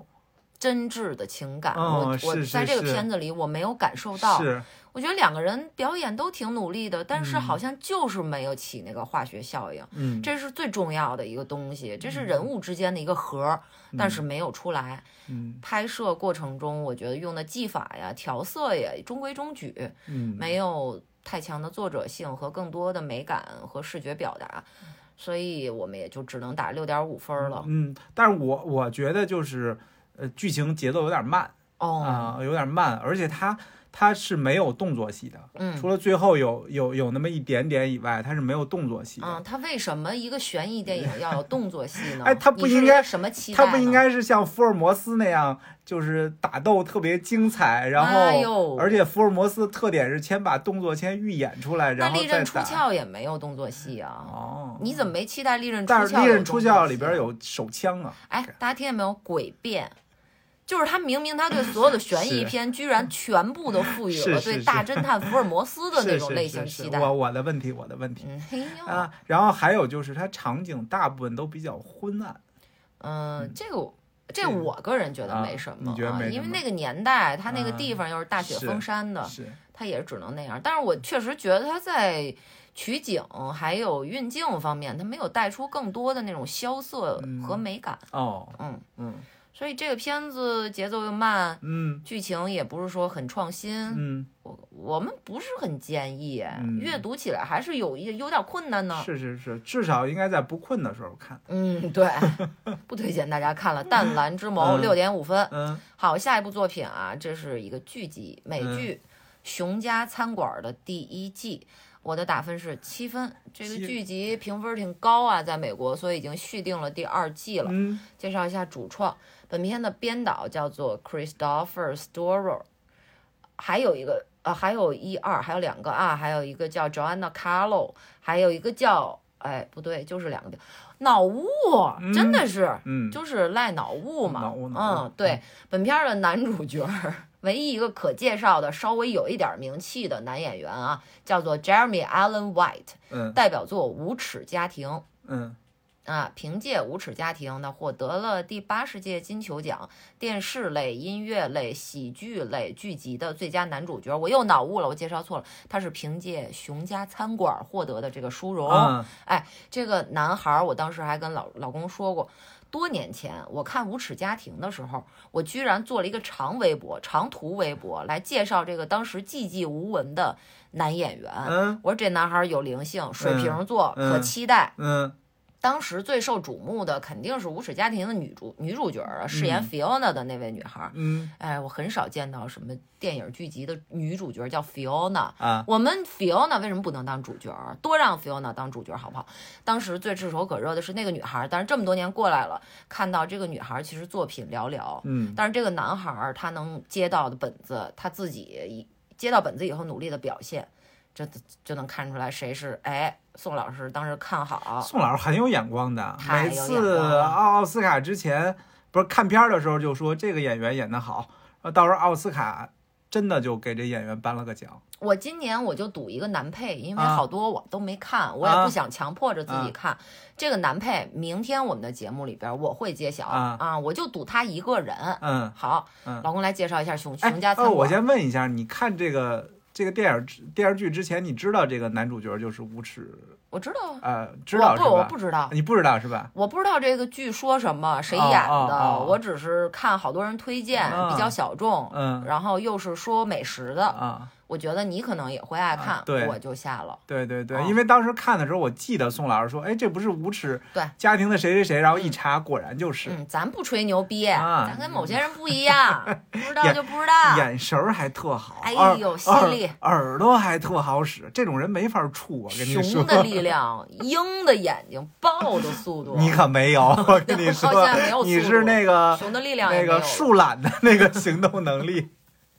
你介绍一下剧好情啊吧。这个片子叫《熊家餐厅哎餐馆》儿，哎，这个哎呦故事就是讲的餐馆儿的故事哎啊，讲的是一个年轻的米其林的主厨嗯，然后因为哥哥的遗嘱，啊哥哥去世了嗯，然后因为遗嘱，哥哥说把这个餐厅给到这个弟弟嗯，然后弟弟就相当于回到了家乡去接手这个餐厅，对然后这个餐厅是做这个家庭三明治的，嗯啊，就是做这种牛排啊，叫这牛餐厅好几十年了，对对对对对，但是都是非常做非常便宜的嗯对哎菜，对，没有是那种特别高档的那种米其林的菜对菜品嗯啊。然后，但是他回来以后，他发现其实问题还挺多的啊，包括还有一些债务啊、设备维修啊，嗯对嗯还有这种收支平衡啊，然后他就陷入了各种各样的焦虑之中，嗯然后包括还包括他跟这个呃餐厅的这个主理人，就是他、他死去的哥哥的好哥们儿。嗯，之间的这个关系，嗯然后还有一些餐厅老员工的关系的这个故事吧。对啊，还有新员工，啊，老新员的工，新的都对对有。对，这餐馆就是哥哥去世，哥哥接手以后就赔钱。是他原来是爸爸妈妈创立的嘛，是，然后哥哥接手以后就赔钱，所以留下一一屁股烂摊子嗯给这个弟弟接手。弟弟又是从大饭店出来的，是，食材都得订贵的，对那也入不敷出了。对，第一幕就是他当掉自己的什么珍藏的牛仔裤嗯啊、然后去买牛肉。对呃，里边儿反正体现了很多街区的问题，还有一些这种街区里面生存的人的复杂性。是，嗯，那那个主理人看起来是个大傻子，但是面对这种街区嗯的很多嗯，没有头脑的暴力事件，是，哎，这个这种大傻子，但是他很暴力的这个人，啊他就能给你处理掉。对啊，嗯他就是拿起枪对着天放两枪，对这事儿就处理对掉了。对对，不过我觉得豆瓣儿的评分有点过誉啊，嗯这个片子比较浮于表面，我认为嗯他做一个餐馆儿，想体现在这么混乱的一个餐馆系统里面，然后这么混乱的一个街区里面，每个人都压力重重，嗯但是我认为每个人都不够丰满，嗯尤其是女主角儿。也就是我们这个男主角招了一个女员工啊，对，这女员工也是，呃，背景非常厉害，比较年轻，哎，大啊的厨艺学校毕业是的，哎，非常有头脑，技是术也非常好。嗯关于这个女孩的塑造，我认为就是莫名其妙，她的嗯情绪变化，为什么辞职了，为什么又回来了，嗯是非常单一单薄的。，对，嗯嗯，所以最后在这个餐馆体系为前提的电影视剧里面，我们没有看到一个系统感，没有看到一个群像感，嗯这个我比较遗憾。嗯虽然里边儿因素挺复杂，有什么涉毒啊、嗯是是吧？有有枪战，是，又是就是什么下药、迷幻药什么，就是各种东西都有。但是我依旧觉得缺乏一个内核，嗯嗯嗯一个集体性的一个内核，嗯让一个群像制造出在这种街区里边求活的困境。嗯嗯嗯，我喜欢这个剧，其实就是感觉它节奏感比较快，嗯它比较强、嗯啊，而且它里边涉及的问题比较多啊，所以就是这个故事内容性，我觉得还是挺丰挺丰富的，啊还嗯就是有一定量的美呃食，对对对对，然后呃还有一些比较有意思的剧情，嗯就包括给小朋友下这个 安眠药，嗯然后所有孩子都晕了， 呃对，晕了以后那个家长就会看说这孩子都死了吗？嗯说那个说没有，只是喝了安眠 药。那家长说，哎，太好了， 终于安静了，嗯。我突然想起来一个剧情啊我必须现在说，要不然一会儿马上忘。啊！就是我认为唯一一个打动我并且让我哭了的一个剧情是啊，这个餐馆原有的一个老员工是个老阿姨，嗯是在饭饭馆儿这种系统里边儿很少能存活下来的女性。嗯于是她在男主角招了一个新的女员工进来以后嗯，她天然对另外这第二个女性有敌意，对非常强烈的敌意。这种敌意是一种在观众看来很明确的，她不敢向男性释放的一种敌意，对，因为潜台词就是餐馆儿的后厨是男人的天下。嗯但是在那个剧情的那一刻，这两个女生和解了。对，这个老阿姨在这个小妹妹的嘴里听到了对对自己菜品的肯定。对啊，这个老阿姨做了好几个小时那个是菜，啊，然后她的预设一直是这个婊子一定不会夸我的，对女人都是贱人。对你看这是多么明确的关于后厨的性别刻板印象。对但是在那一刻，那个女孩就是说出了真实的感受，就是嗯，做的好吃。嗯，还不错，啊、，对她并没有更多的意图，说我要讨好这个老阿姨。是，但是在这个老阿姨听来，好像听到了她这一生觉得自己都不可能从女性嘴里听到的话，对于是她就特别感动，是，她就哭了。嗯，我能体会她那种心情，而且那个演员演得非常非常好，是没有台词哦，微表情。是是是，嗯，而且很多人说《熊家餐馆》的运镜和配乐非常像原钻，嗯乱糟糟的，嗯画面和音乐都乱糟糟的。嗯，但是我觉得它跟原钻的差距就是它没有能制造制造出那条生物嗯链、嗯那那种残酷的感觉。但是我还是建议大家去尝试一下，嗯嗯，呃，我觉得这个的介入门槛要比原钻要低一点儿，嗯，所以您可以尝试一下这种乱乱糟糟的这种剧集，嗯，熊家餐馆》第一季七分。嗯好，下一部作品啊，这部作品跟我们还是有点儿关系啊，有点儿啊渊源，有点儿渊我们源参与了主创的这么一个作品，叫《Matilda》。嗯马蒂尔达，它是一个英美合拍的音乐长片。嗯，呃，我的打分是七分，你呢？气氛差不多吧，好，介绍一下本片的导演叫做 Matthew Walkes，代表作二零一四年的《骄傲》。嗯，本片唯一一个明星是大影后 Emma Thompson。嗯，为什么是唯一一个呢？因为这是一儿童片儿，对，小演员们都没什么名嗯气，我也没法介绍了。那么我们为什么参与过这个电影的主创呢？哇，你看呢，这词儿大了啊啊，主就是创啊是是是在疫情马上就要到来之前的二零一九年十一月二十九号啊，嗯我们在北京的天桥剧院 吧，现场观看了啊这个音乐剧的是原版。是，并且给他们提了很多建议，他们都采纳了，对对对，我们还送上了自己的掌 声、欢呼，还有注目。嗯嗯，嗯。这个版权费什么时候给我结一下子？来吧，老公，介绍一下。啊，这个就是儿童剧嘛，嗯儿童音乐剧，嗯啊，就是女主角儿还是非常有天分的对啊。她到一学校里边去反抗， 反对抗校长的暴力统治，对最终取得了胜利。对嗯，这么一个故事。 ，Matilda 就是那种大女主是哈啊，就是巨明白，是就是说是我可不要在是啊这种糟乱的世界里边被爸妈拖累，是被校长禁锢，是，遵循你们这些狗屁规则，嗯我就要做我自己，我要改变这个世界。是啊，这是一个非常鸡血的一个嗯女主。嗯嗯，你觉得整个剧情你感觉怎么样？我觉得有几幕啊，印象还挺深刻的。有一幕是她刚入学的时候，嗯然后学生们就开始唱歌，然后带着她到到那个教室里边儿嗯那一幕，嗯哎我觉得那歌儿挺好听的，嗯然后嗯、呃感觉挺好的。嗯然后还有一幕就是那个校长唱歌，艾玛唱歌，然后在、在学校里边，在操场上，然后嗯对就是就是登到那个最高处，说嗯你们反抗我都得死、 嗯。啊！那个那那一段我歌儿也挺好听的对，啊我能打到七分儿，就是拜 Emma Thompson 老师所赐啊，啊真的是好厉害。啊他一个足足的音乐喜剧段落，嗯他就拿下。嗯你说他唱的有多好听，啊或者说他声线有多优美，真的谈不上。啊但是在那一幕戏里边，他作为一个本剧唯一的反派，啊！他让观众的眼睛没法从这个。又胖又难看，又嗯对大鹰钩鼻子画那对妆啊，啊，这个老姐姐身上移开，就是对想看这个原来扔铁饼，现在当校长的这 个大姐姐怎么发是疯。是，哎呦，非常，你为了这幕戏，你就要应该去看《马蒂尔达》，一定要看。嗯我而而且宋老师一眼，你好像一眼就看出那是艾玛了，对哦我记她得哎那个妆化的还是挺过啊分，的吧、对，是很过不容分，易认出来。是是是啊嗯这鹰的眼睛嘛，啊。 哦，你还记得当时咱们看音乐剧时候，你对那个音乐剧有什么感受吗？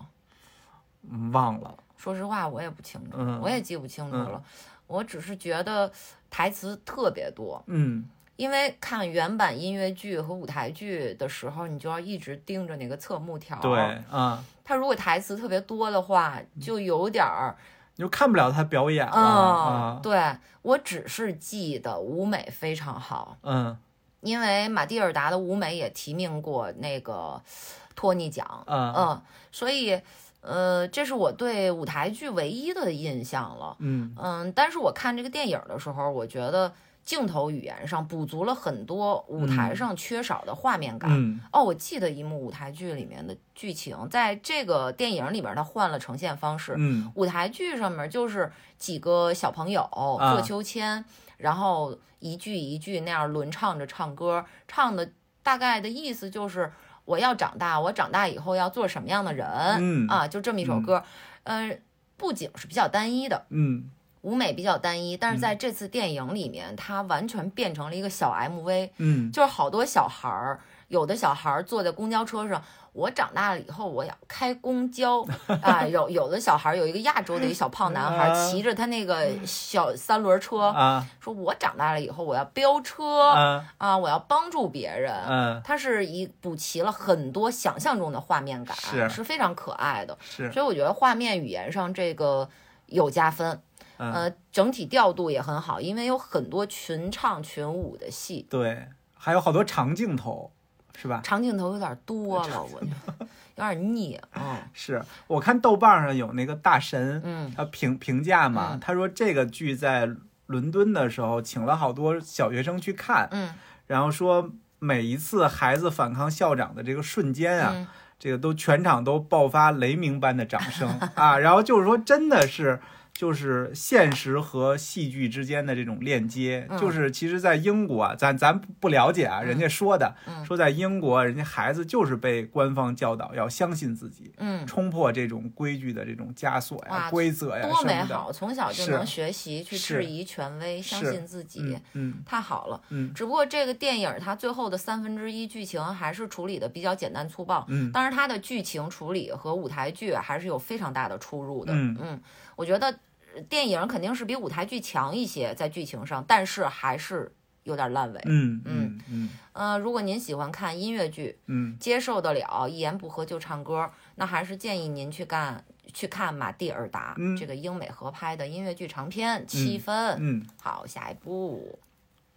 下一步这个新鲜了啊！昨天刚看完哇，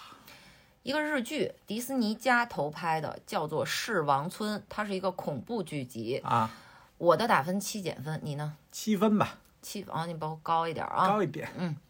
这个片子只有七集，单集五十分钟左右啊。嗯剧集改编自二宫正明二零一八年开始连载的漫画，所以它是一个漫改作品。嗯作品的名字叫做《Ganibal》，Ganibal，呃，哦，取自汉尼拔嗯啊、吃人的那位汉尼拔嗯的俄文读法啊，嗯这个漫画的原名。本片的本剧的导演片三慎山，应该是在前三期三期前我们扛鼎的那部日本电影长片《失踪》嗯的导演片山慎三，另外一位导演叫做川井隼人，没嗯有代表作。本片的编剧大江重允，代表作厉害喽，驾驶我的车。嗯本片的男一应该说是唯一扛鼎的一位演员啊，柳乐优弥。嗯十三岁，凭借《无人知晓》获得了戛纳史上最年轻的影帝。嗯到今天也是哦。代表作这是成年以后的了啊，《宽松世代又如何》，还有《浅草小子》，这我们都介绍过。嗯本片的男二号立松将，代表作轮到你了，其中一个啊配角儿。嗯嗯，老公来介绍一下。这个讲的是柳乐优弥啊，那个主演他在里边演一个警察啊，嗯他跟他自己的老婆孩子被调派到一个日本的一个小镇上，嗯叫做贡花村嗯这样这样的一个村子里边，嗯去当当地的这个片儿警，对啊，署警，嗯但是他他在这个派过去之后呢，发现这个村子里边有这个吃人的传闻，就是当地有对有个家族是以吃人著称，然后他就开始调查了，然后包括之前他的前任片儿警也死了嗯，啊，死了以说后是失踪。啊失踪嗯啊，然后他在调查过程中就真的是慢慢一点一点的发现了这个吃人的真相嗯，啊，讲了这么一个故事。七分对你来说是一个比较高的分数吗？七分是一个中等中等偏上一点的分数吧。嗯，我如果说只给前三集打分啊的话，我能打个八九分，八九分是吧？很厉害。是我看完三集，我的影评我直接发微博了，我说嗯造起来，喜嗯欢，喜欢嗯嗯，还是很厉害的感觉，是不像日本拍的了，像韩国拍的了，是啊、难以想象。但是后边四集没能扛住，嗯，他就是没上去啊，他那个悬念揭开的太早了，对对对大概第五集就揭对开了。对，而且这个剧集它是很明确的那种剧集呃剧情导向的剧嗯集，商业剧集。是，那你悬念在第五集揭开，后边三集拿什么扛住？嗯呃，辅助出来的一些边缘人物肯定是无效的，嗯力度不够的。嗯我觉得唯一能扛着后四集，在悬疑悬念揭晓以后再扛住的，只能是往人性这块儿抛了。是，但是他没有做，嗯嗯，这个很遗憾。两个主要人物，呃，柳乐优弥还有利益松将，两个主要人物的身世都是，首先柳乐优弥是成成迷，他这个对身世，啊，他的性格的塑的成的迷成迷对吧？他嗯是一个暴力刑警，是他为什么那么暴力？是，他可不是在女儿被绑架之后才暴力的。嗯那么立松将在这样一个家族出生长大，见证了那么可怕的一些东西，嗯你要去剖析他的人性。嗯但是关于立松将这个角色，却只讲了故事，没有剖析人性，是，这个就很遗憾，所以导致后四集没有能顶住的剧情或者人物剖析进来，嗯这就导致我只能打七减分喽。嗯，这个片子你推荐大家看吗？推荐，我觉得值得一看，类型不多见，对。议题也不多见，是那种非常非常，反正前三集是非常非常暴力的那种嗯。暴力美学的片子啊、我不知道他会不会续订第二季，我现在不知道，但是第一季的结尾还是留了个大扣子。留了个大扣子，嗯他他还有他老婆嗯，孩子都被抓了，都被对这食人族抓了，对，而且马上就要举办一个吃人大典、嗯啊，所以后边还是很有看头的。嗯包括他好像最后那点那个引子，就类似于一个预告片一样，就相当于他被抓以后，然后睁开眼睛、嗯看着那个大典在开始举办。对啊啊，嗯，如果您比较喜欢恐怖向的作品，嗯然后对血浆没有恐惧的话，嗯您可以去尝试一下吧。嗯这个片子我觉得不是很典型的日剧节奏，嗯，它有点偏向于韩剧的是，剧情结构还有节奏。嗯世王村日剧七减分。嗯好啦，下面一部作品要全权交给老公了，啊，因为这部作品我是基本上一眼没看啊，你看第一季看了一点儿是吧？一滴滴一滴滴嗯，啊老公两季都看了，啊《留人》这是一部剧集，啊播完了两季。老公给第一季的打分是七分，嗯第二季的打分是七点五分。我只介绍一下主创，后面就都交给老公了。嗯本片第一季的导演是 James Har Harwes，代表作也很厉害，《异星灾变》《神秘模式》。模式是什么东西啊？博士，博士，嗯第二季换导演了啊，Jeremy Lovering。代表作《神探夏洛克》和《军情五处》。本片的男一是首次出演电视剧的奥斯卡影帝 Gary Oldman，嗯，代表作《至暗时刻》。男二号叫做 Jack Loden，这是一个新人啊，不介绍了。呃，另外还有两个比较有名的配角啊，一个是 Kristen Scott Thomas，这个女演员饰演他们应该是中情几处啊，他们军中情几处军，情五处，军情五处那女领导，对，哎，代表作《英国病人》，她是文艺片出道的，嗯啊，另外一位呃著名的配角啊，男配角 Jonathan Price，代表作《教宗的成绩》。嗯， OK，老公来聊聊吧。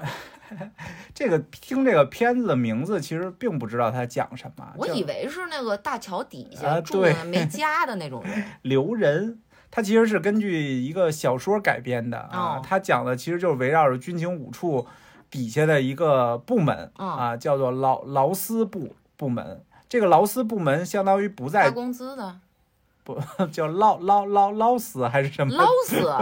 反正就翻译过来叫劳斯部门嘛。哦，啊，他这个部门不在军情五处的那个大楼里边上班，嗯在一个特别废弃的一个居民楼里边，特别破的一个地儿。边缘啊，部门。边缘部门，嗯然后这个部门里边的人都是那些被军警五处淘汰的、犯了错误的人组成的哦，啊，包括这个这个部门的组长，嗯也是相当于之前身世也比较坎坷，然后哦啊好像也被边缘化的这样的一个人。然后里边还有的人是因为什么什么上个洗手间忘了把文件随身携带，然后被别人捡着了，然后就啊被、就被那个边缘化了那他泄露军机啊！对很对有可对能对，泄露嗯军机，然后包括那个里边最最得力的部门里面最得力的这个男二号吧，嗯一个年轻的探员，嗯他是因为。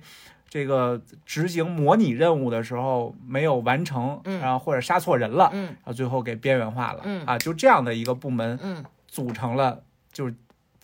组成了一些呃故事吧，讲讲的一些漂故事，亮啊漂亮哎鼓掌哎，哎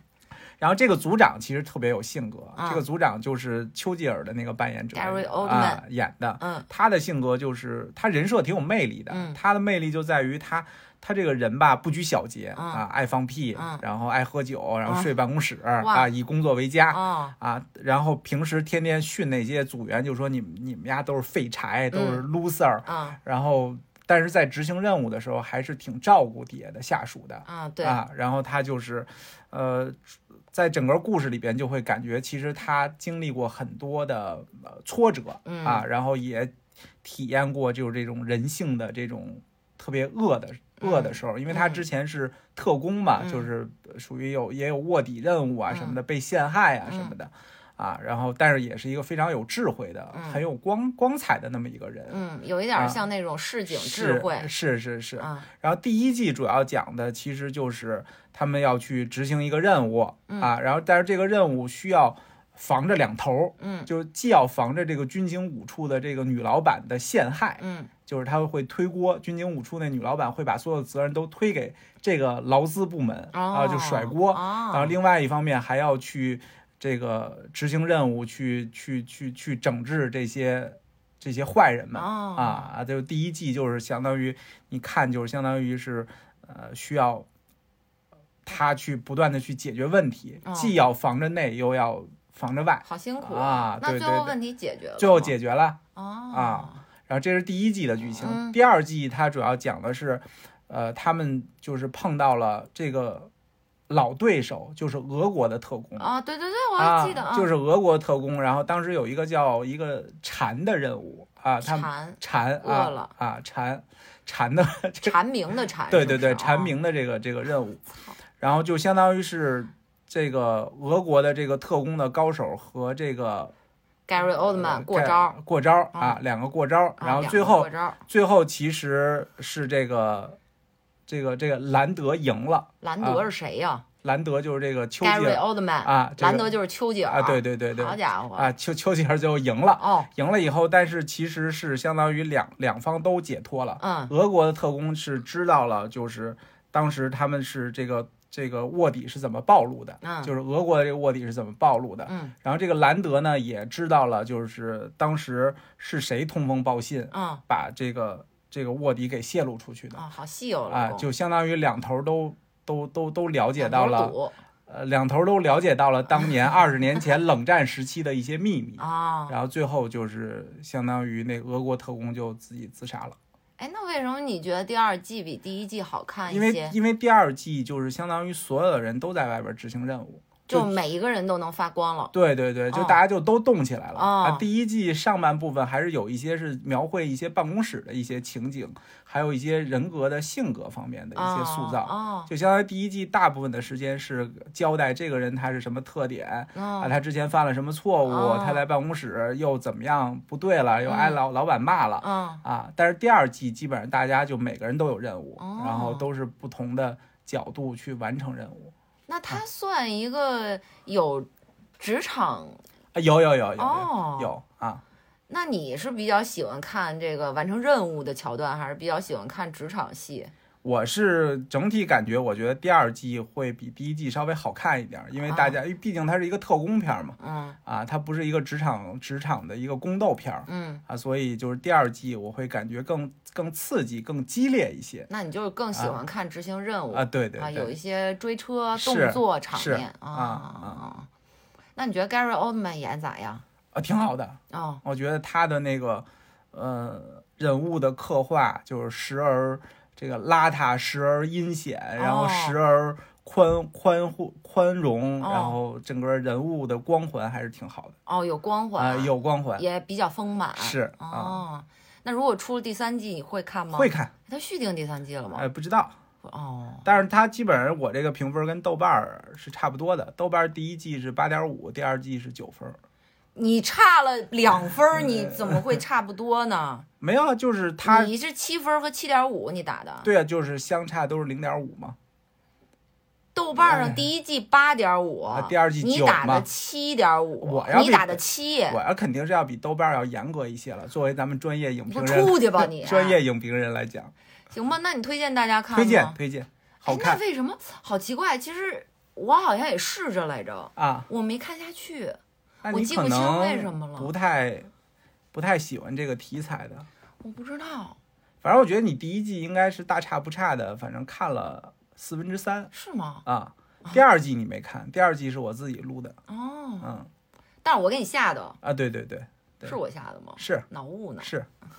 是，好吧，那就推荐大家看了嗯英剧《留人》留人第一季跟第二季可以一起刷喽。嗯好，下一部作品，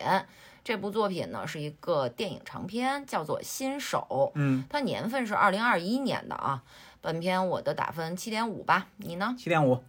？OK，本片的编导叫做 Lauren Hadaway，是一位女编导，她身兼多职，她可以做音效、剪辑、编剧、导演，很厉害哦。代表作她是《爆裂鼓手》《八恶人》《妈妈咪呀》的音效。呃，那这次新手呢，是他首次作为编导担纲职务。本片只介绍介绍一个女主角啊，首先是大女主的，其次是其他的演员也没有什么分量啊。这个女主角叫做 Isabel Furman。Furman 啊，二十六岁了啊，但是她出道很早，十二岁出道，并且一出道就是演一个恐怖片的女主角。嗯这个恐怖片叫《孤儿院》，嗯这个片子本身我觉得没什么意思，但是是针对于十二岁的 Isabel 来说，我觉得演技还是蛮炸裂的。嗯， OK，老老公来介绍一下剧情。这个是一个大女主的电影，对对吧？这个女主角是一个大一的新生，嗯啊，然后她到了这个学校以后，就加入了这个一个学生团体，叫赛艇赛艇队，嗯对啊。然后她在这个赛艇队里，她其实就是一个新手了，对就是也比较符合这个电影的名字。嗯然后，但是她的性格是那种特别冒进，嗯然后追求极致的性格。嗯然后所以他就是特别想加入这个专业队，然后为学校争光那种。嗯然后就讲了一下他怎么努力，然后嗯怎么最后被 大家排挤对的故事。对，嗯，嗯，他性格也比较尖锐吧，是他嗯从来不掩饰自己的努力。是，嗯嗯，嗯，因为你要比别人都努力好多倍的话，自然会被会被排挤的。对对怎么就你这样？就你对努力啊？对，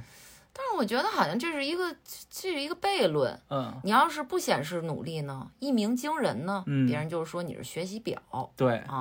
所以很难办。对于一个上进的人来说也不好办。是，这片子我原本以为会是一个像《黑天鹅》或者《暴力鼓手》一样的一个故事，嗯就是竞争，嗯嗯，呃，纯竞争的一个故事。但是这个片子，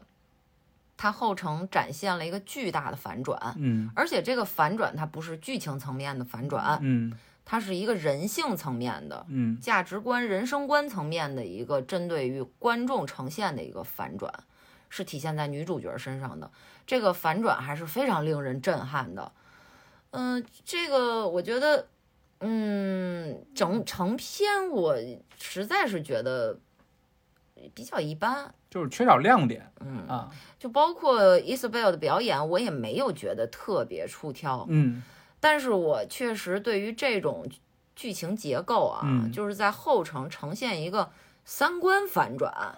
一个追求层面的反转，嗯这是个我是很少见到。是，我愿意为这个反转、这种剧情结构处理打一个七点五分，嗯很震撼的。嗯就是开始所有的人都像我们观影的时候会以为这个女主角她就是争先嘛，对，就是什么我都要拿第一，嗯而且我喜欢在我不擅长的领域上拿第一。对，来证明我比所有人都强，嗯不是只有天有天赋的人才能争头名。嗯但是这个反转出现以后呢，就发现这个女主角不是这个意思，嗯她争第一是有别的目的的，她嗯不是为了满足自己的欲望而已，她是想向这个世界证明，就是所有的界限，你们所说的大部分界限，甚至是一切界限都是可以突破的。嗯这种突破就是依靠我的奋不顾身、头破血流、不被全世界人理解，我拼了命的努力就可以突破这一切的界限。嗯当然，在这个片子里面，它体现的界限主要是性别上的。嗯啊，男性和女性之间的，或者说针对赛艇队来说，一个瘦弱的一个女桨手，她对就不如嗯，比如说身高一米八，嗯体重七十公斤、八十公斤的这种女桨手受欢迎，更容易晋升。但是她做到了，她就是滑成了第一名，她嗯破了老师的这个学校记录，嗯是吧？呃，所以最后展现的内核居然是这样一个内核，对我来说是很震撼的。就是说，内核本身我们理解起来不困难，但是它的呈现方式，嗯，很令人眼前一亮。嗯其实有时候我就在想哈，这个很多东西，呃，尤其是职业，就对于性别是有隔阂的。嗯嗯，但是这些隔阂，它是不是刻板印象？嗯就像呃滑艇呃赛艇队里边的这个女主角一样，嗯身体瘦弱，她是不是就不能滑头桨？嗯她证明她可以滑头桨。那关于职业里的这些性别的隔阂，是不是也是可以通过努力去突破的？嗯尤其是我在这个片子看看完这个片子，我还想到一些对于男性有隔阂的职业，嗯嗯，你比如说妇产科大夫、嗯护士、嗯家庭这个叫家政吧，咱们嗯叫，还有幼师嗯等等啊，这些职业对男性有隔阂嗯。当然，我明白啊，这种隔阂是因为长期的父权呀，还有男性是本身他的体魄方面普遍是要高大强健于女性。嗯并且在父权社会里面，男性在更多的社会事件里面体现出的一些不良的社会氛围吧，嗯慢慢慢慢的会在社会上形成一种某些职业让男人参与就有强烈的不安全感，嗯，对，或者说像妇科医生这种职业让男性参与，对于女性来说是有耻感的。嗯对，那这种对男性来说也有隔阂的职业，也存在着男性要努力去突破它。嗯对吧？嗯因为不能说男的就不配做护士，不配做幼师，男护士有啊，毛不易老师就是男护士，后来做歌手 了，哎，是不是？六层楼老师啊从这个妇产科对退下来对做网红了，嗯对吧？嗯而且六层楼老师也说过，他在产这个诊室里面经常是被要求换个女大夫，啊，哎，给对，我换个女大夫。是，嗯那我就想，如果说男性他想做这些职业，但是他要突破这些社会规训以及强大的壁垒，他能不能做到？嗯，看完这个电影，我觉得是可以的。但是这也需要人类的进化吧，就是怎么讲，就是这种世俗观念的进化。你比如说，现在如果真的找一个男性阿姨来家里做饭，我肯定是不放心的，嗯对吧？你肯定也没有安全感，对，对吧？但是我们单就这个电影里面它阐释的逻辑来说，我觉得，呃，做到是有可能的，啊，就是突破这种隔阂是有可能的。那需要男性像这个新手里的女主角一样，就是一遍一遍的去证明，我可以比女性更有同理心，嗯更有耐心，更温柔，也更可信。嗯这个是通过努力是可以做到的。当然，嗯这种努力的量级它是比较理想化的，嗯比较比较超人类的，但是从逻辑上来说是可以做到嗯的。是，当然，就是我们都知道世界是这么残酷的。我说这些，我我说突破隔阂有多么困难，无论是女性还是男性，我一直在强调，就是我我们就是希望让不同的人们、不同性别的、种族的、性向的人们，都能产生更多的连接和共鸣。嗯而不是仅仅保持着我没有子宫，所以我理解不了你；啊，对，我没有阴茎，我也理解不了你的这种嗯心态去生活。嗯那隔阂是不会消弭的，嗯那只能是出现一个一个像 Isabel 这样的女主角，她只能靠自身的力量去突破这些隔阂和界限，嗯还有刻板印象嗯这些桎梏。所以我们肯定是期待所有的人都能坐起来，都能嗯动起来，都能思考起来，都能兼容并包起来。嗯啊，哇哦，嗯女爹精上身喽！ 新手我还是建议大家去看的，为了后期的这个反转，给你带来这种脑爆式的这种惊喜，你也嗯要去看一看，不光是为了它的议题。新手七点五分，OK，下面就是热议的一部剧作了啊，《安多安多》是一个电视剧啊，嗯我的打分七点五分，八分，哇！哇哦，本片的导演叫做 Toby Hines。Hines 代表作《神探夏洛克》，还有《黑镜》，另外还有两位导演啊，其中一位女导演叫做 Susanna White，代表作《大西洋帝国》《堕落街传奇》，这位女导演非常厉害。另外还有一位导演 Ben Caron，代表作《王冠》，他们都是剧集导演啊，这三位。本片是个大编剧群，我就不介绍了。我稍微说一下这个编剧群里面所有的人他们的代表作吧啊，有《谍影重重》《夜行者》《铁甲钢拳》《美国谍梦》《纸牌屋》等等，好厉害！本片的男主角墨西哥籍男演员啊，Diego Luna，代表作《毒枭》。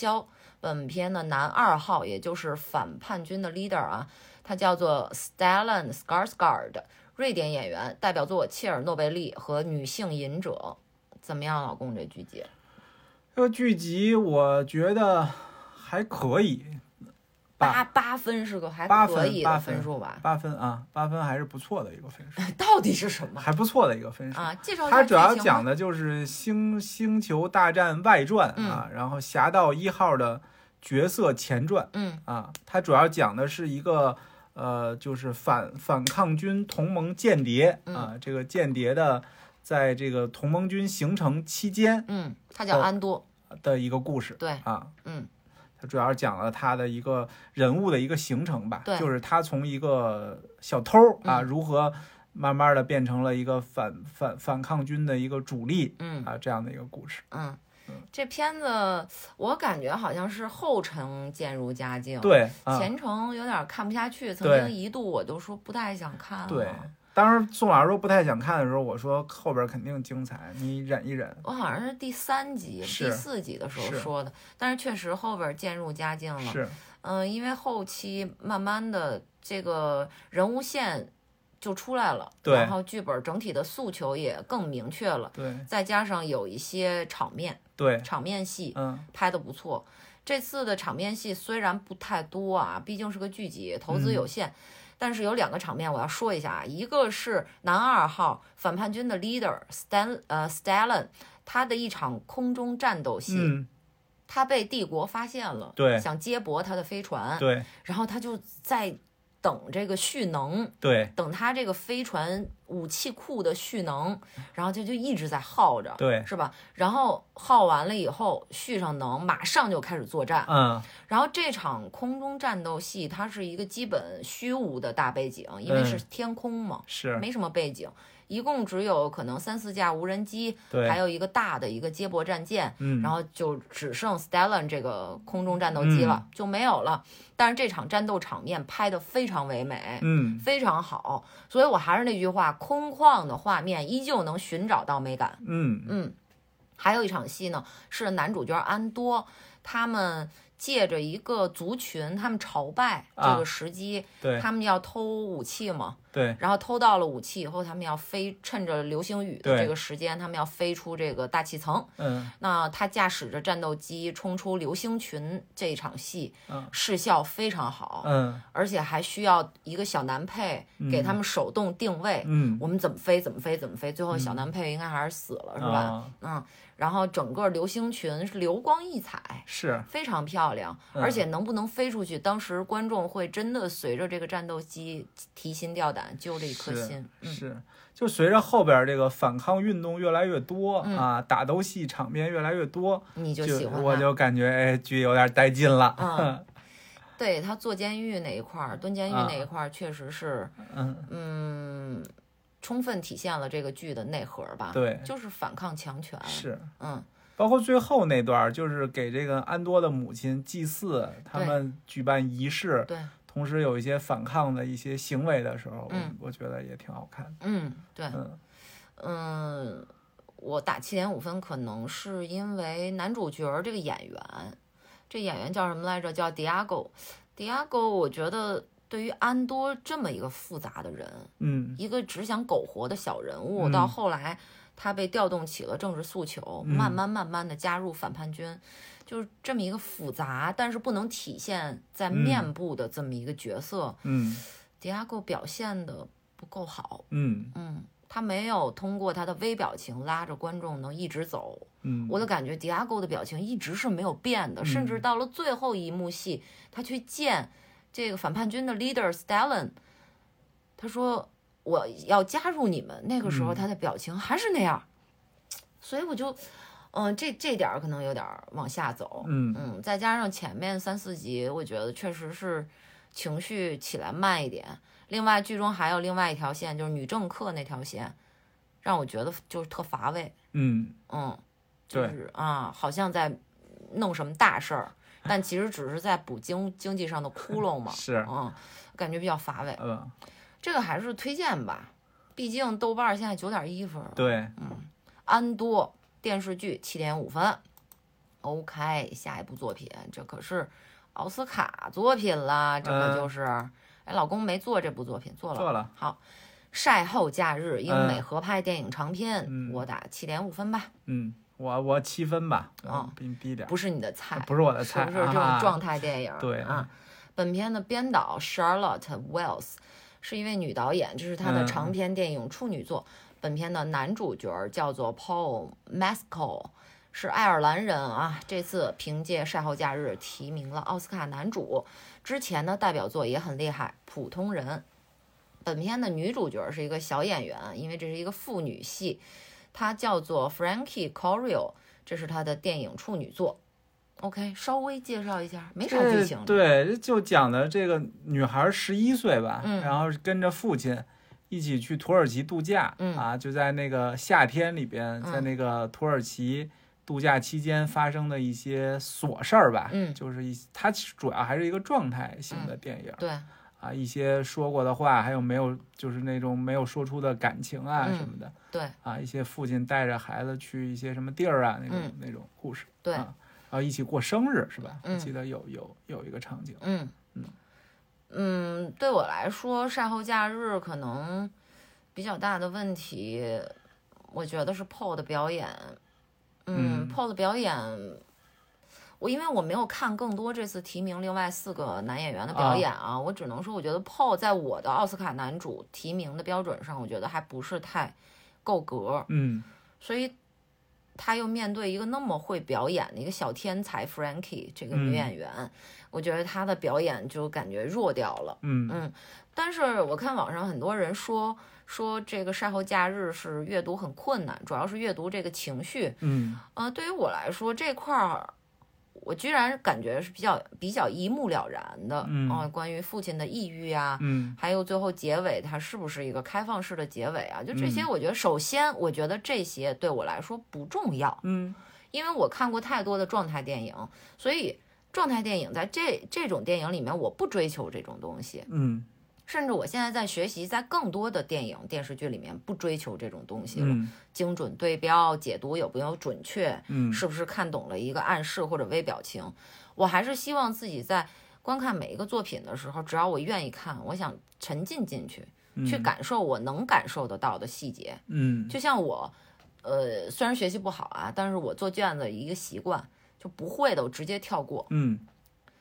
像我做片单也是的，嗯就是我们一般最后一两步都是扛鼎之作嘛，嗯但是我一般我都不会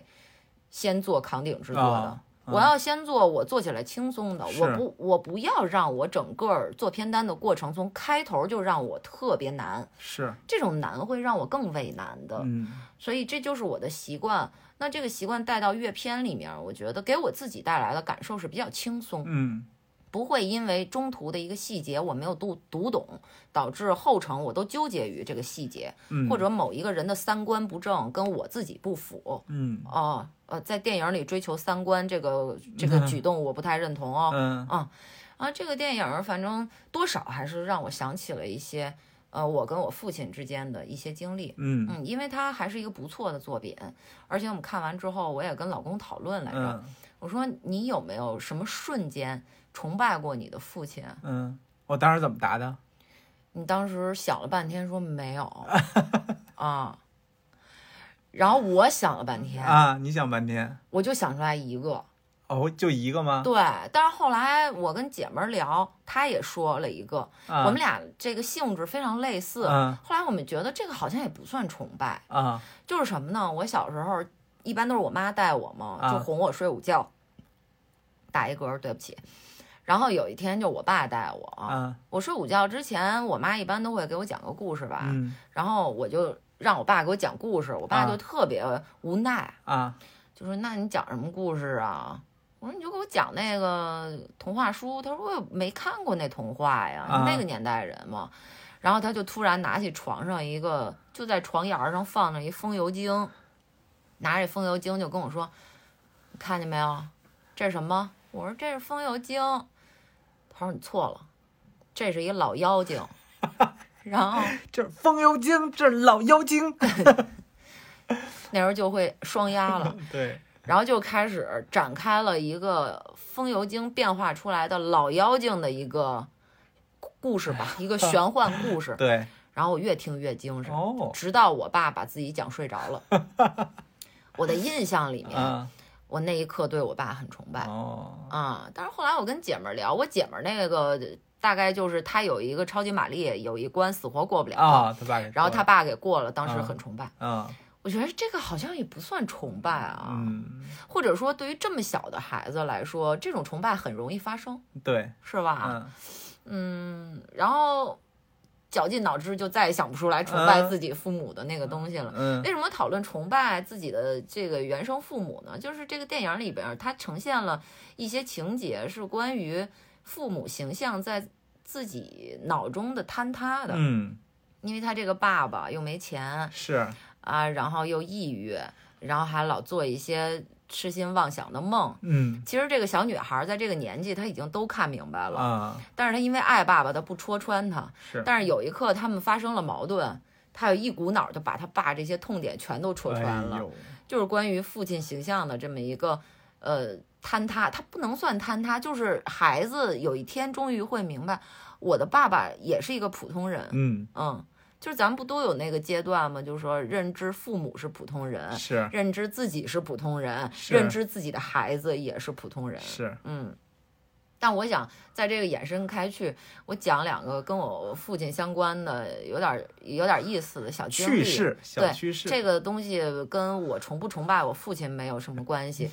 第一个就是我大学有一年暑假我回来了，那个时候我爸已经是一个酒吧常客了，嗯，他习惯去那种就是能聊天儿的静一点儿的酒吧，嗯，呃，我知道的一个酒吧，那时候北京的老炮儿可能都去，叫蛋。嗯，然后呢，呃，有一天就是我去蛋找他，啊，呃，晚上了，啊，他还比较 open 对吧？啊对他让我去酒吧找他，然后他就照旧坐在那个呃凉棚下面，在啊户外户外，啊跟老哥们儿们喝酒聊天儿什么的，嗯然后就看那个时候我爸应该是单身，他啊一个人，然后他带着我，然后有那几个老哥们儿都是跟我爸同岁，那个时候大概五十郎当岁儿吧。嗯，但是老哥哥们呢，我应该叫叔叔了，啊有，点不叔尊叔，敬。啊，叔叔们都带着那个小姐姐，啊，可漂亮了，小姐姐啊，啊一看就是这个，呃，爹爹和闺女这种关系啊。好，嗯，然后呢，喝了过一会儿，呃，老哥哥们就说说那个老宋走啊，啊，下去跳舞去啊。啊，这个是这个阶段，我已经开始在南京跳舞了，啊就是在迪厅跳舞了。嗯，然后我就跟我我就问我爸，我说这酒吧还有舞池呢？啊，我爸说有，在地下呢。我说长什么样啊？我我感觉我爸原本是不想去的，哦，然后呢，他他一看我问，他说那那那我带你去看看去吧。啊，然后就有几个老哥哥带着自己的小闺女儿，嗯然，后还有我爸带着这个真闺女儿，啊，我们就下了地下 了。蛋的酒吧的舞池是在地下的，嗯，你就进去以后就是烟雾缭绕的，它是一个很矮的一个没有窗户的一个舞就池，还挺压抑的，很压抑，嗯特别小，然后里边已经人满为患了，嗯人头攒动。然后我们就挤进去了，挤进去，反正就是随着当时放的音乐就开始跳了嘛。嗯，我自认我是会跳的，啊，会扭的。嗯然后就是惊人的一幕就发生了，我爸就开始自己在舞池里边 儿旁若无人的扭动了起哦来。 哇哦咱不能说多么时尚，啊，但是绝对属于这五六十岁这个年龄段里面扭的，算是可以是一枝花了嗯啊。然后我再扭头看那些老哥哥、老叔叔们搂着自己这小闺女们，你哎呀贴身热舞，来回摩擦。然后在那一刻，可能很多人听起来会觉得有一点儿造次吧，嗯这个生活体验。但是在那一刻，作为我嗯来说，我感觉我爸是鲜活的，对是年轻的，对嗯，他是不避讳带我进入这种场所的。对，当然后来我知道我爸不不避讳带我进入更多的场所啊。 那么这第二个故事讲完了啊啊，呃第一个故事讲完了，下面讲第二个场所 啊，带我进入了一个啊嗯大家听起来可能会更不适的场所啊。嗯那天呢，就是我哥哥从南京过来了，啊然后我那个哥哥就是在《中国好声音》上唱《红尘客栈》的那个哥哥啊，啊啊南京南开大学毕业的。那时候他还在上大学，我也上大学了。他的习惯就是暑假的时候到北京来找我爸和我玩儿。嗯然后呢，那天我们仨在酒吧，我爸依旧那个阶段没有女朋友，嗯然后在酒吧里坐着，还没有到点，还没有上更多的客人啊。嗯然后这个时候呢，就突然进来了一个大姐。啊然后我爸就看见了，说：“哎，王姐。”然后王姐就对我爸说：“哎，宋哥在呢。”啊，当时我就跟我哥说：“这俩什么辈分啊？姐姐哥哥到底什么关系？谁大谁小嗯？”然后王姐就突然说了：“说那个宋哥跟我走啊，你看这儿也没人，这蛋嗯也没人，跟我去 banana 吧。啊”然后我爸说：“banana 我不爱去，啊嗯，不习惯那里边儿气氛。”啊然后王姐说：“去吧，我都在那儿订了大包了，去吧，咱不跟外边玩儿，啊咱在那个大包里玩儿。啊后来我爸就说：“你们俩想去吗？”我们俩说：“去呗，你啊这不是也没事儿吗？也没朋友在吗对？”我爸说：“那行吧，那王姐你前面开，我开车后边跟着你。”然后在路上，我跟我哥就问他说：“你熟人儿啊？啊啊，这王姐是熟人吗？”我爸说：“嗯不是很认识，见过三两三面儿吧，在啊蛋里边见两三面。”嗯嗯，说好像就是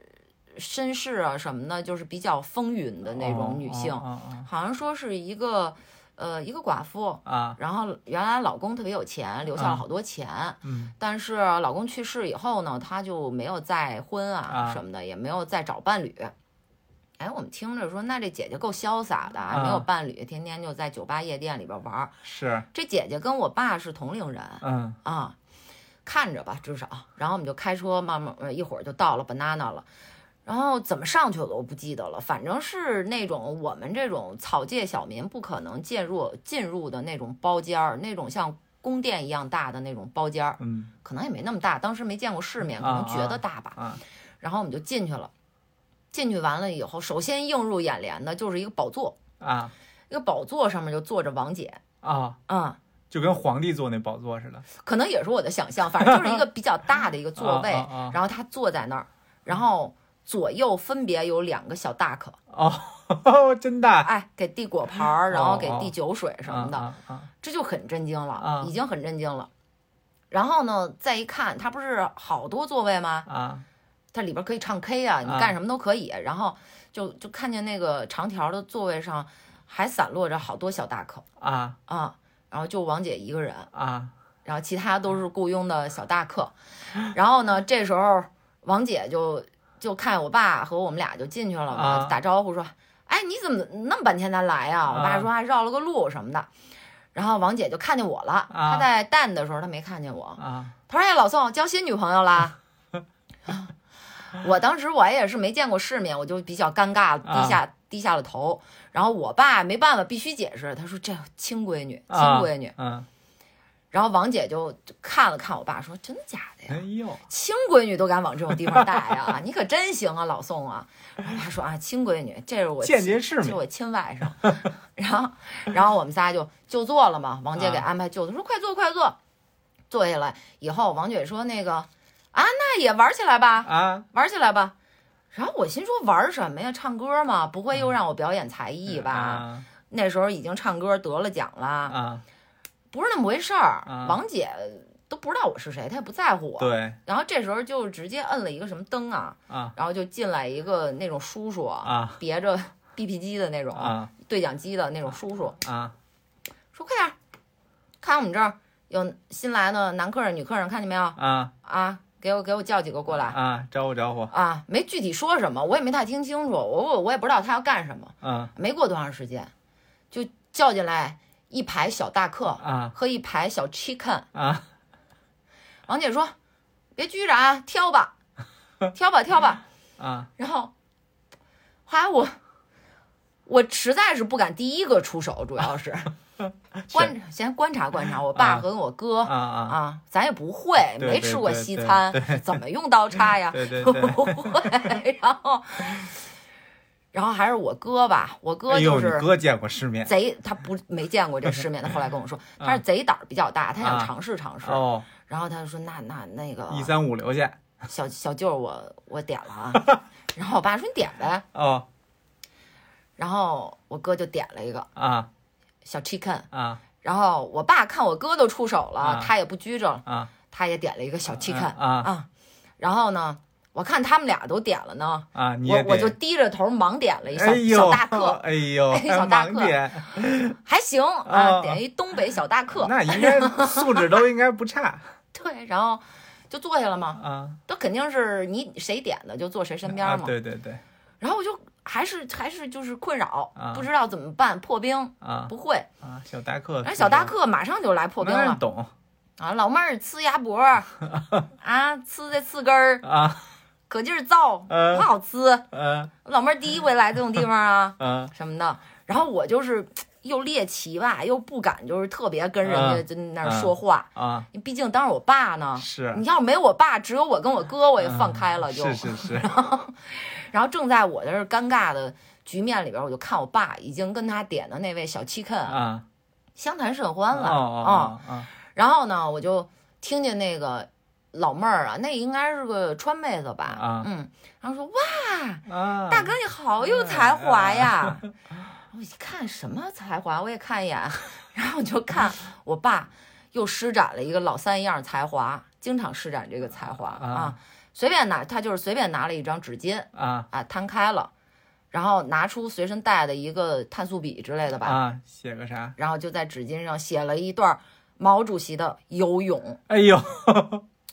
我爸当初当初谈初恋的时候啊，是靠一天三封信练出来的这个字儿、嗯嗯啊，但是初恋不是我妈。啊然后呢，就这个游泳呢，就是他唯一能背下来的词啊了。啊然后字儿也不错，嗯词儿还挺长，显得有文采。嗯唰唰唰，就是飞扬的就写在了餐巾纸上。哦妹妹捧着那个餐巾纸，好有才啊，大哥。然后后边事儿我不太记得了哎呦啊，所以这个故事只能讲到这儿了。啊但是这个就是说，是不是有点过于鲜活了？是不是有点过于年轻了，嗯放得开了？嗯，挺挺挺好哎，你说要是说在你二十郎当岁儿的时候，你爸带你去叫小七看，你你会反感吗？那肯定不会吧？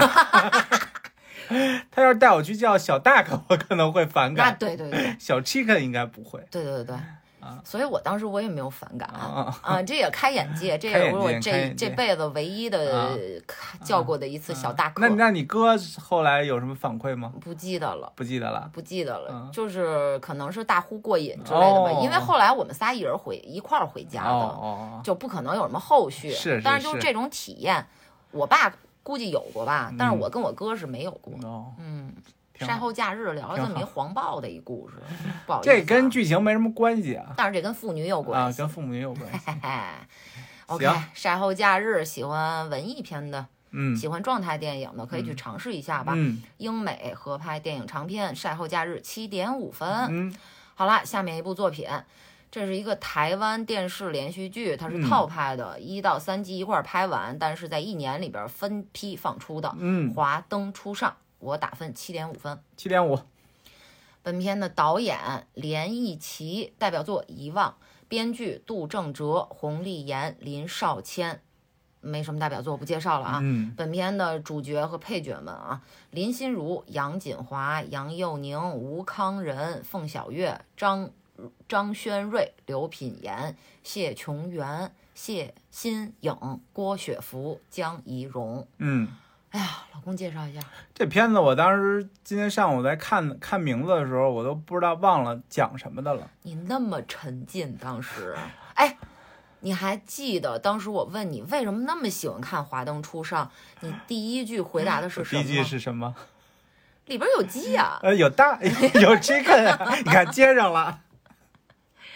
啊，这个这个故事其实一开始就比较有有趣儿 啊，啊，比较有悬群念，儿，嗯就是上来就死人，嗯呃死人他就让观众去猜啊，嗯说死的是谁，嗯这尸体到底是谁？对啊，然后就随着这个剧情慢慢就展开了、嗯啊。其实里边就是林心如和她那姐们儿，嗯，然后两个人其是发小是吧？然后对还是闺蜜，嗯然后一起开了一个日式的酒店居酒屋吧啊，居酒屋。嗯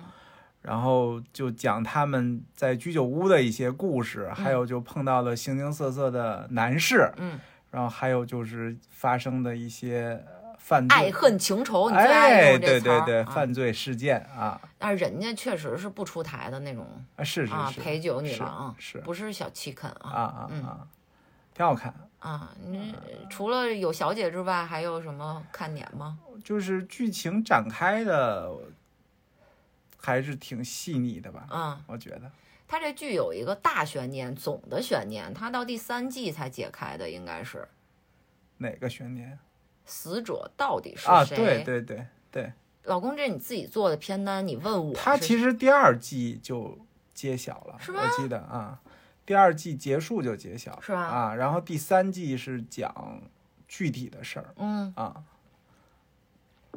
那你作为一男生，你看着都是女孩的戏，而且这个电视剧其实很纯粹，嗯，它就是讲两个女人爱上了一个男人，对。然后再延展出去其他很多的对枝节，但是主线是两个女人爱上一个男人。嗯，你看这种戏，你不觉得烦？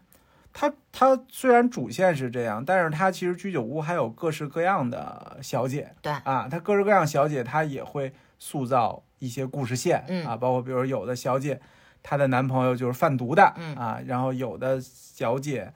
她是她她暗恋另外一个人男孩儿，嗯然后那个男孩儿实际上跟那个小姐是男女朋友关系，你啊所有都是那个、那个啊哪个呀？反哪正就是个呀它故事挺复杂的，嗯然后各个线它讲讲起来也挺有意思的，我嗯觉得、它不仅仅是两女爱一男的故事是的，啊嗯，它里面有悬疑，啊，有生活，是有困境，因是为想去做这种工作的女孩子，她肯定经历可能对，哦和常人不太一样啊、，是嗯。然后我觉得里面比较出挑的几个角色就是杨锦华喽，嗯，然后杨佑宁这个警察对，啊，然后还有我觉得最丰满的是刘品言那个角色，嗯那个被男朋友骗了，又哦家暴，又骗她去做 chicken，哦，是是是，那个女孩非常非常可是怜，嗯然后还有一个老姐姐，我不知道演员名字叫什么，她就一直买彩票嘛，嗯然后特别刻薄，对。啊、而且还爱上了客人，对因为客人回日本啊，他还想对争取一起回去嘛，对啊，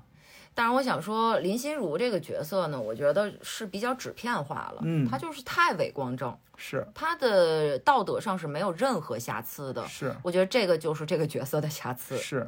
另外呢，她表演是没问题的啊，嗯但是凤小岳就是完全出现在表演问题上。嗯，这个被两个女主角争夺的这位大帅哥，嗯，光看脸呢肯定是帅的，啊你嗯表演上面瘫式表演肯定是不行。嗯那我必须提一下吴康仁，嗯嗯，吴康仁这个反串造型，因为他演，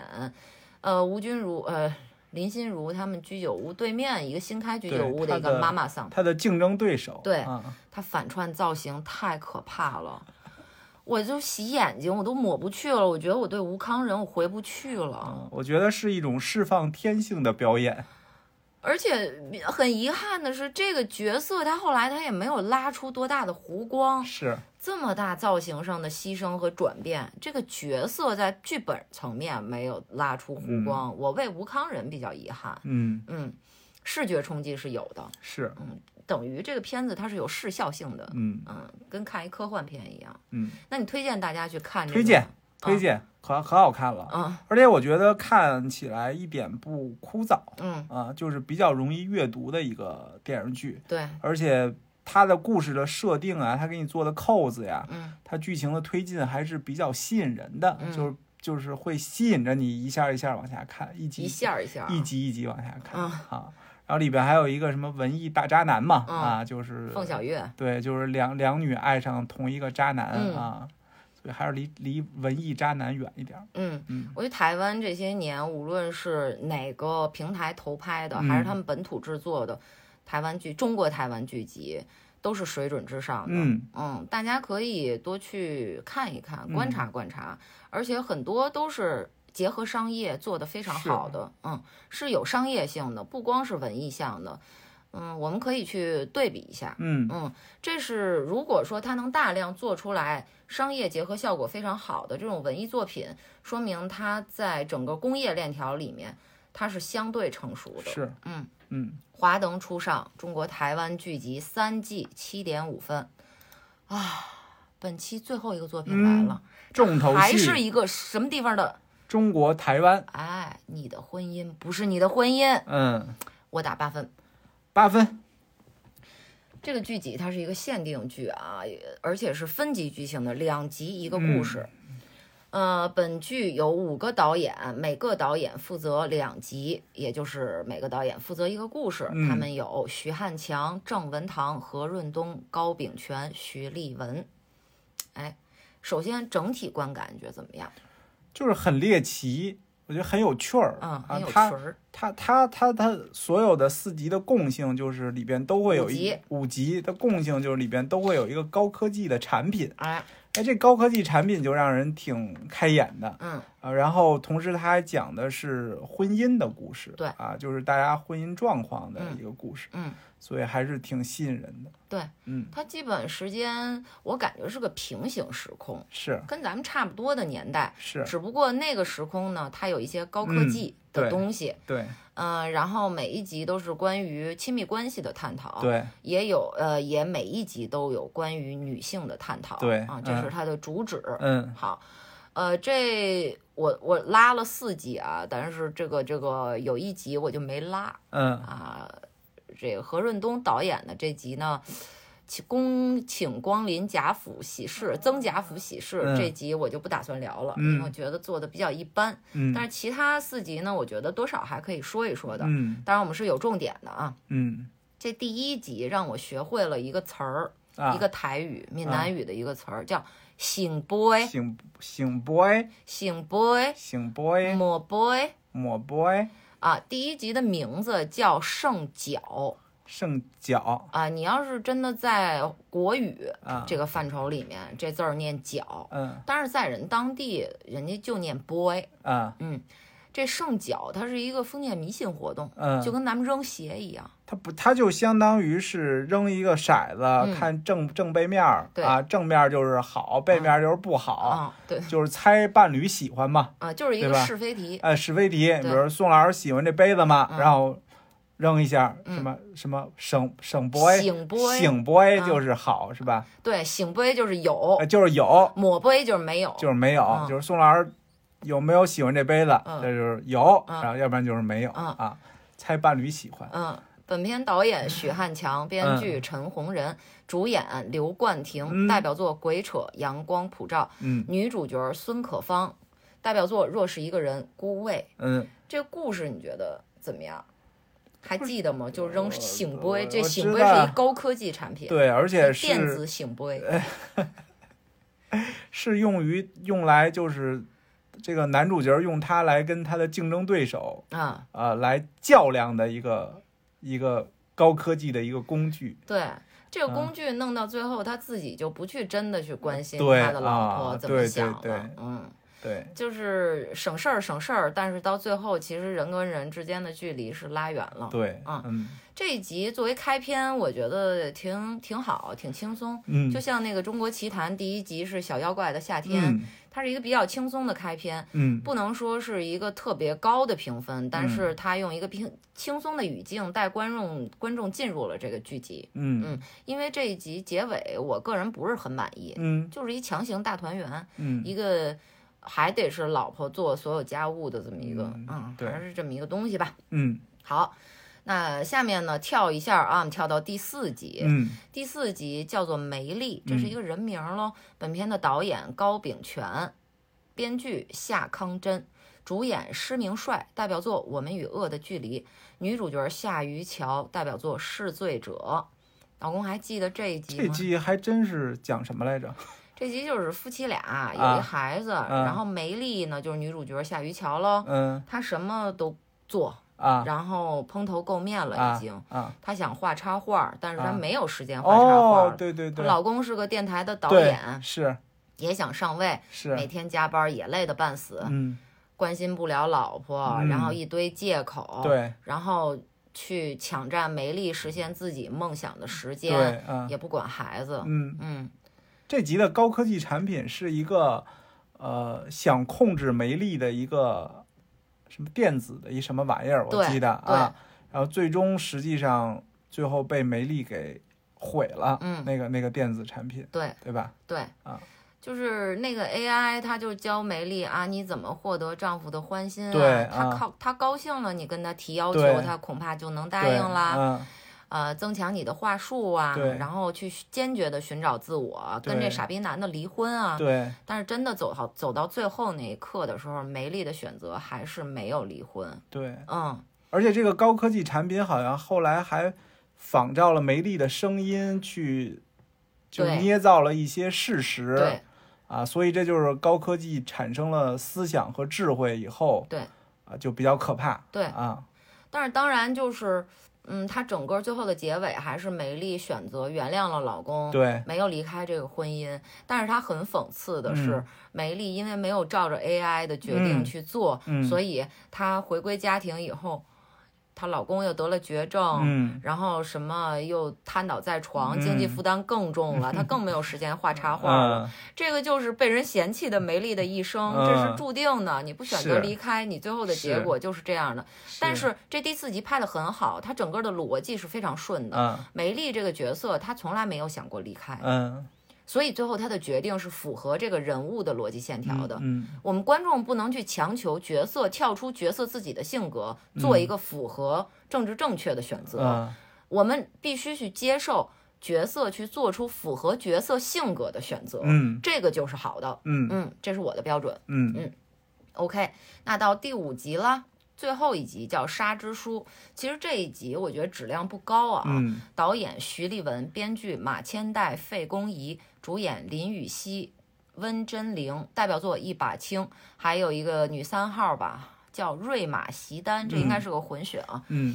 这个这一集被寄予厚望，主要是因为女一号林雨熙，嗯她是一个比较 A 的一个一个女演员，啊她其实好像是素人出道的。哦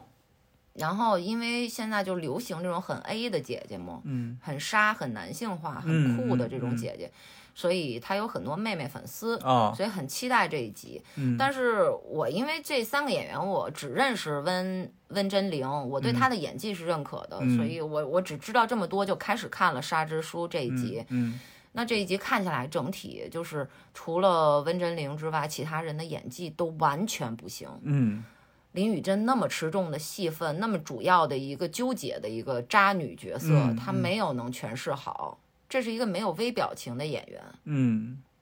无法阅读她的演技。嗯但是这一集我要聊一下，是因为这局这集的设定是一个全女性的一个三角恋，对，女女性夫妻对啊，两个人，然后带个孩子，对然后其中就是刚刚宋老师说很 A 的那个女孩，在外边又认识了另外一个女孩，哎啊，那个女孩好像也挺飒的，我嗯记得，然后两个人就有婚外情了，对，啊，然后后来就是就是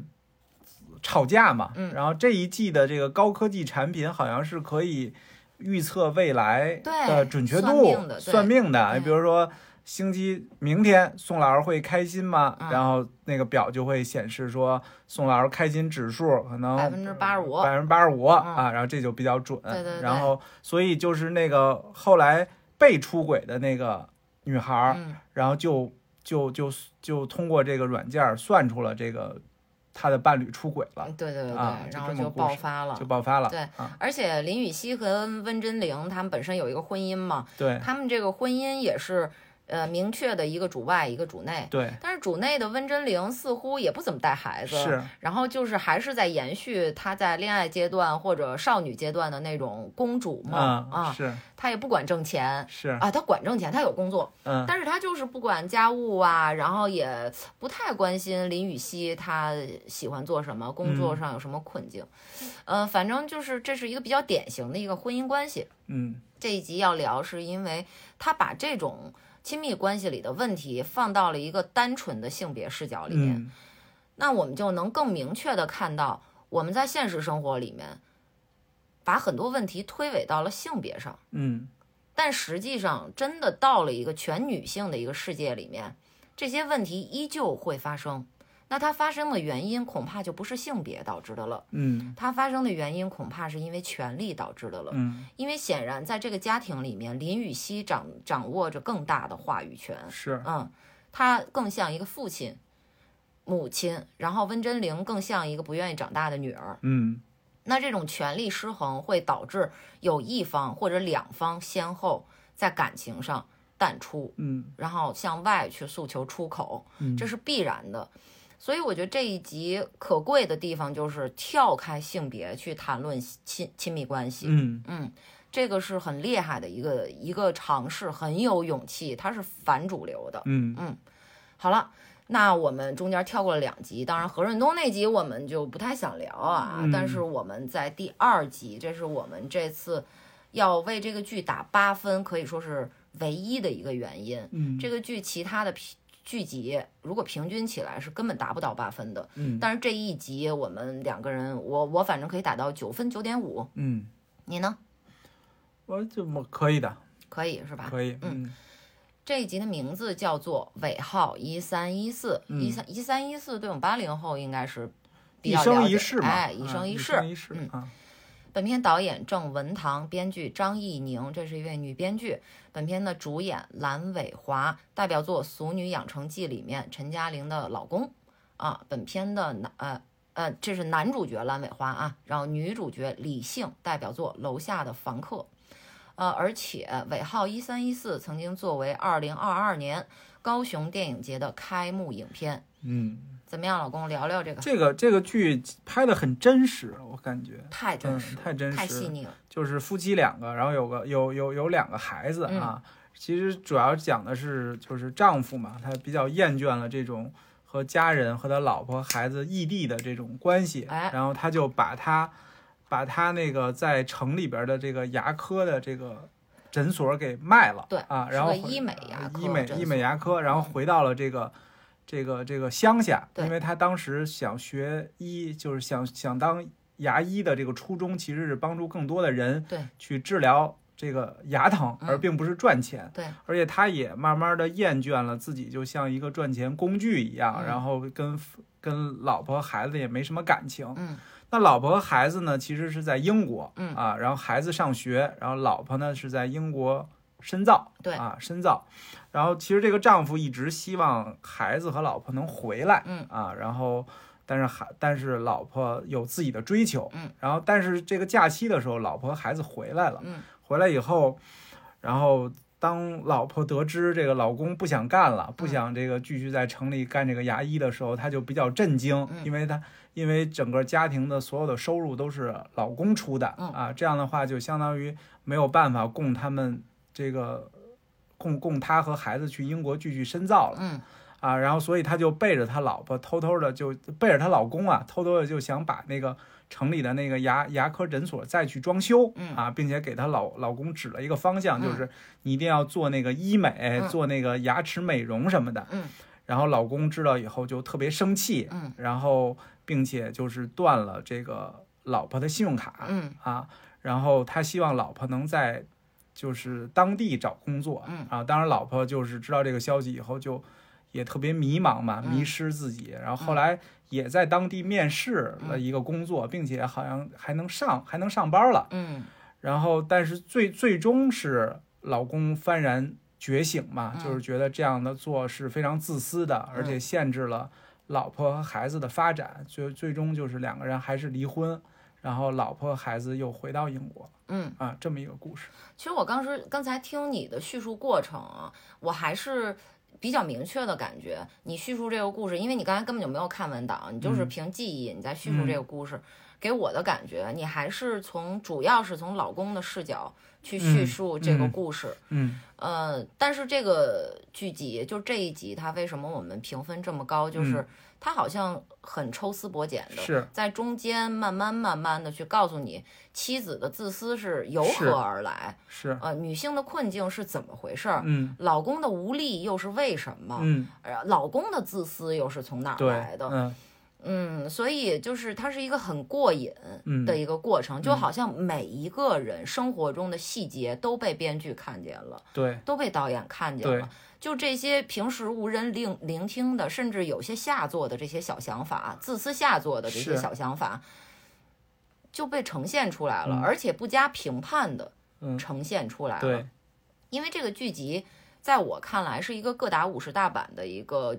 创作嗯蓝本，嗯它没有一味的谴责男性。嗯它也没有一味的谴责这个看似自私的老婆，嗯他是各打五十大板，并且两个人内心的那种困境、纠结，嗯，甚至闪光之处也有都有表现。对这个就感觉是呃每一个人的日常，对，在生活里面那些好像一闪而过，嗯说啊又催婚了，嗯没事儿没事儿，忍忍吧，左耳朵进右耳朵出，然后你忍完了，一回到自己家，嗯好了，对吧？没有催婚的了，嗯那你也就不想表达了，嗯因为大家都被催婚。嗯，但是这里面有一个很重要的问题，就是一个社会群体性都在这么做，嗯它就不值得谈论了吗？它就不是问题了吗？它一定是的，嗯就是对男人、女人社会职责或者家庭职责上的刻板印象嗯是错误的，嗯，但是大家都这么做，那就不值得谈论了吗？就都都是对的了吗？当然不是，嗯男人就必须挣更多的钱，不管你自己梦想是什么，你必须挣钱养家。女人就是，呃，照顾老婆，呃，照顾老公、嗯对孩子，牺牲自己的梦想对啊，然后做一个所谓打引号的好妻子。对，就是在这个过程中，我就觉得东亚的这种呃固定叙事里面，它好像就缺少对梦想的尊重，嗯对自我的尊重。好像你在每一个角色里面，你只能扮演别人，嗯你只要扮演自己就是自私的，嗯但是你在每一个人生阶段里面，你好像都没有一个空暇，哪怕一秒钟，有权利去扮演自己。嗯哪怕是一个很小的小孩儿，你在很小也被教育了，你可上幼儿园了，嗯你大孩子了，嗯哎，你你可是哥哥了，你得嗯让着妹妹啊。就是这种教育是铺天盖地的，是甚至从你记事儿开始就已经开始教育你去扮演别人。嗯我们当然要扮演别人，扮演别人是情分，扮演自己是本分，但是我们也要有那些时刻是扮演自己的，对是追求自己的。对，嗯，我觉得在这里面它有很多剧情上的特别细腻的东西啊，嗯就是我分两部分啊，我先讲丈夫这部分。丈夫其实特别困惑，嗯他对于想追求自我、突破模式的这个妻子，他束手无策。对他不知道，因为他没学过啊。说女人能这样活，呃，能够一个女人让一个男人这么没有安全感吗？嗯所以他做了什么选择呢？他就不避孕，对而且两次不避孕，生一个不行，生还得再他妈不避孕生第二个。对他的目的就是阻止妻子出国深造，对然后他就用这种捆呃呃生育企图捆绑妻子，嗯他他当然有罪恶感了，所以他就强迫自己更加进入这个固有的体系里边儿去嗯完成一个丈夫该做的，那是什么呀？就是挣钱养家，对哎，然后在这个出卖自己梦想的这个过程中，对，忘掉自己梦想的过程中，他也越来越难受，嗯，放弃了写作梦想，放弃了成为一个小镇牙医的一乡个村医生哎的，梦想，对这个梦想，他认为这就叫努力了，嗯我已经够努力了。嗯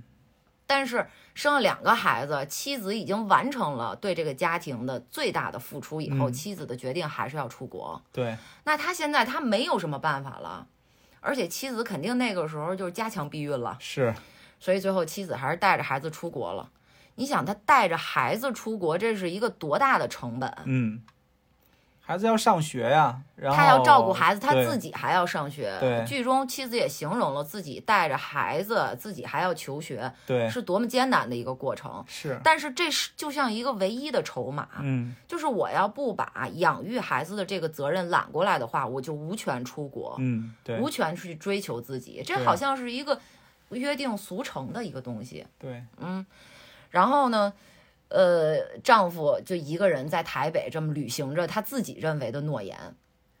并且他用他用自己拼命挣钱这个行为去绑架妻子和自己。嗯他总说：“我都快累死了，我什么都不是了，我就是一个挣钱机器吗嗯，？”所以这时间久了，丈夫就病了，心病了。嗯心病了，他突然他就不想挣钱了，对，要去做乡村医生了，嗯，要去捡回写作了，突然想过一种能活着就行的生活了。是，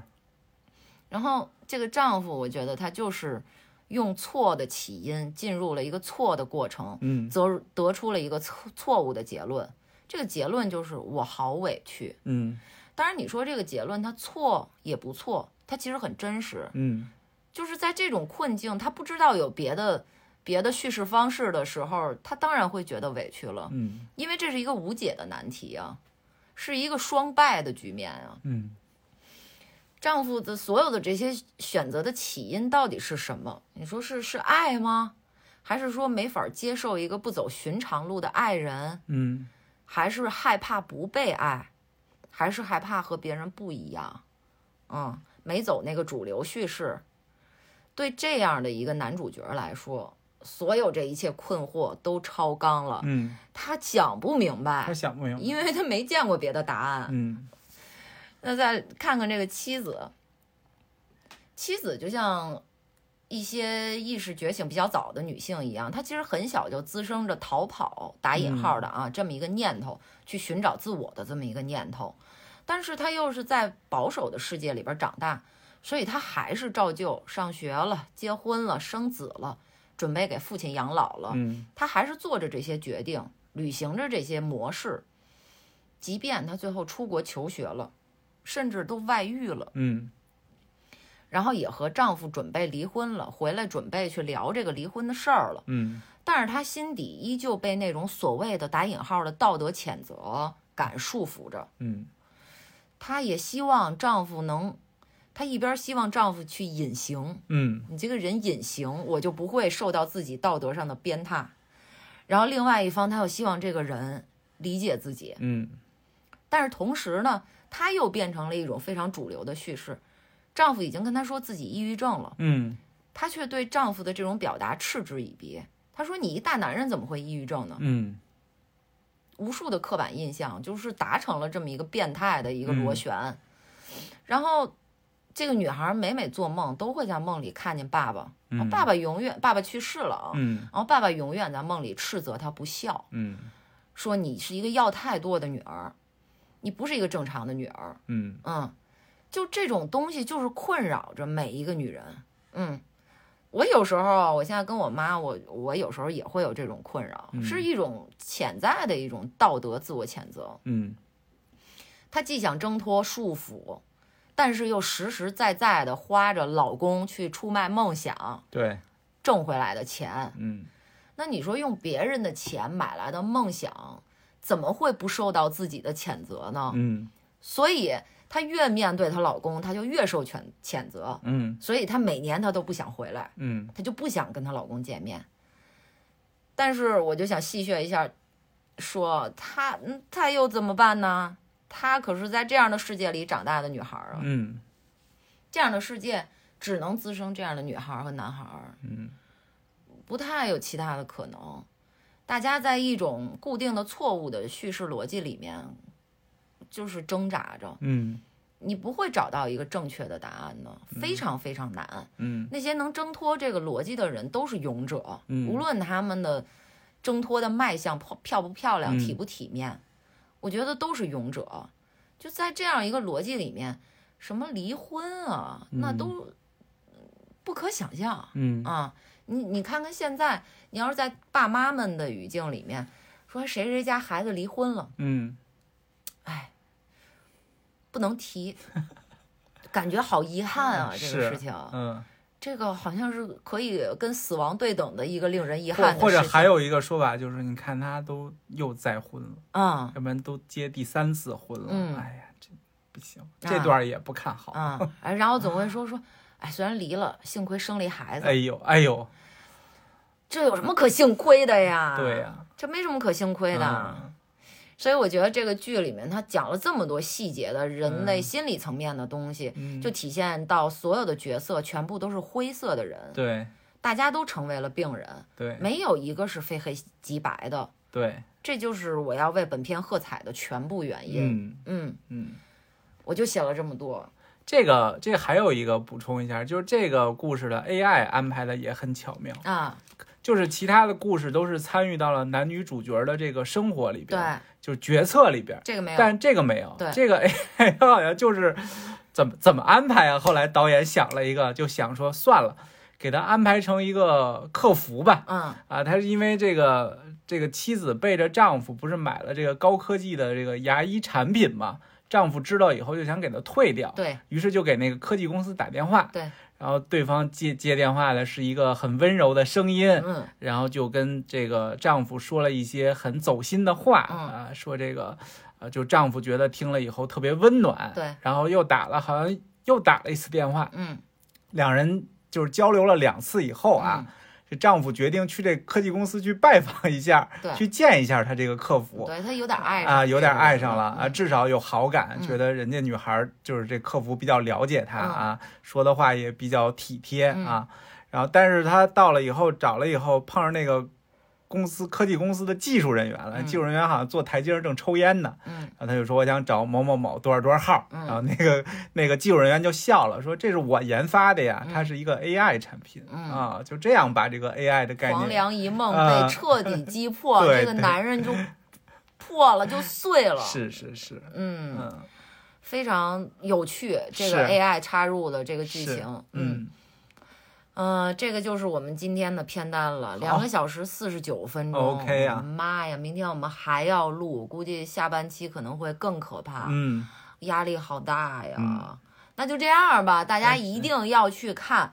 他中国台湾电视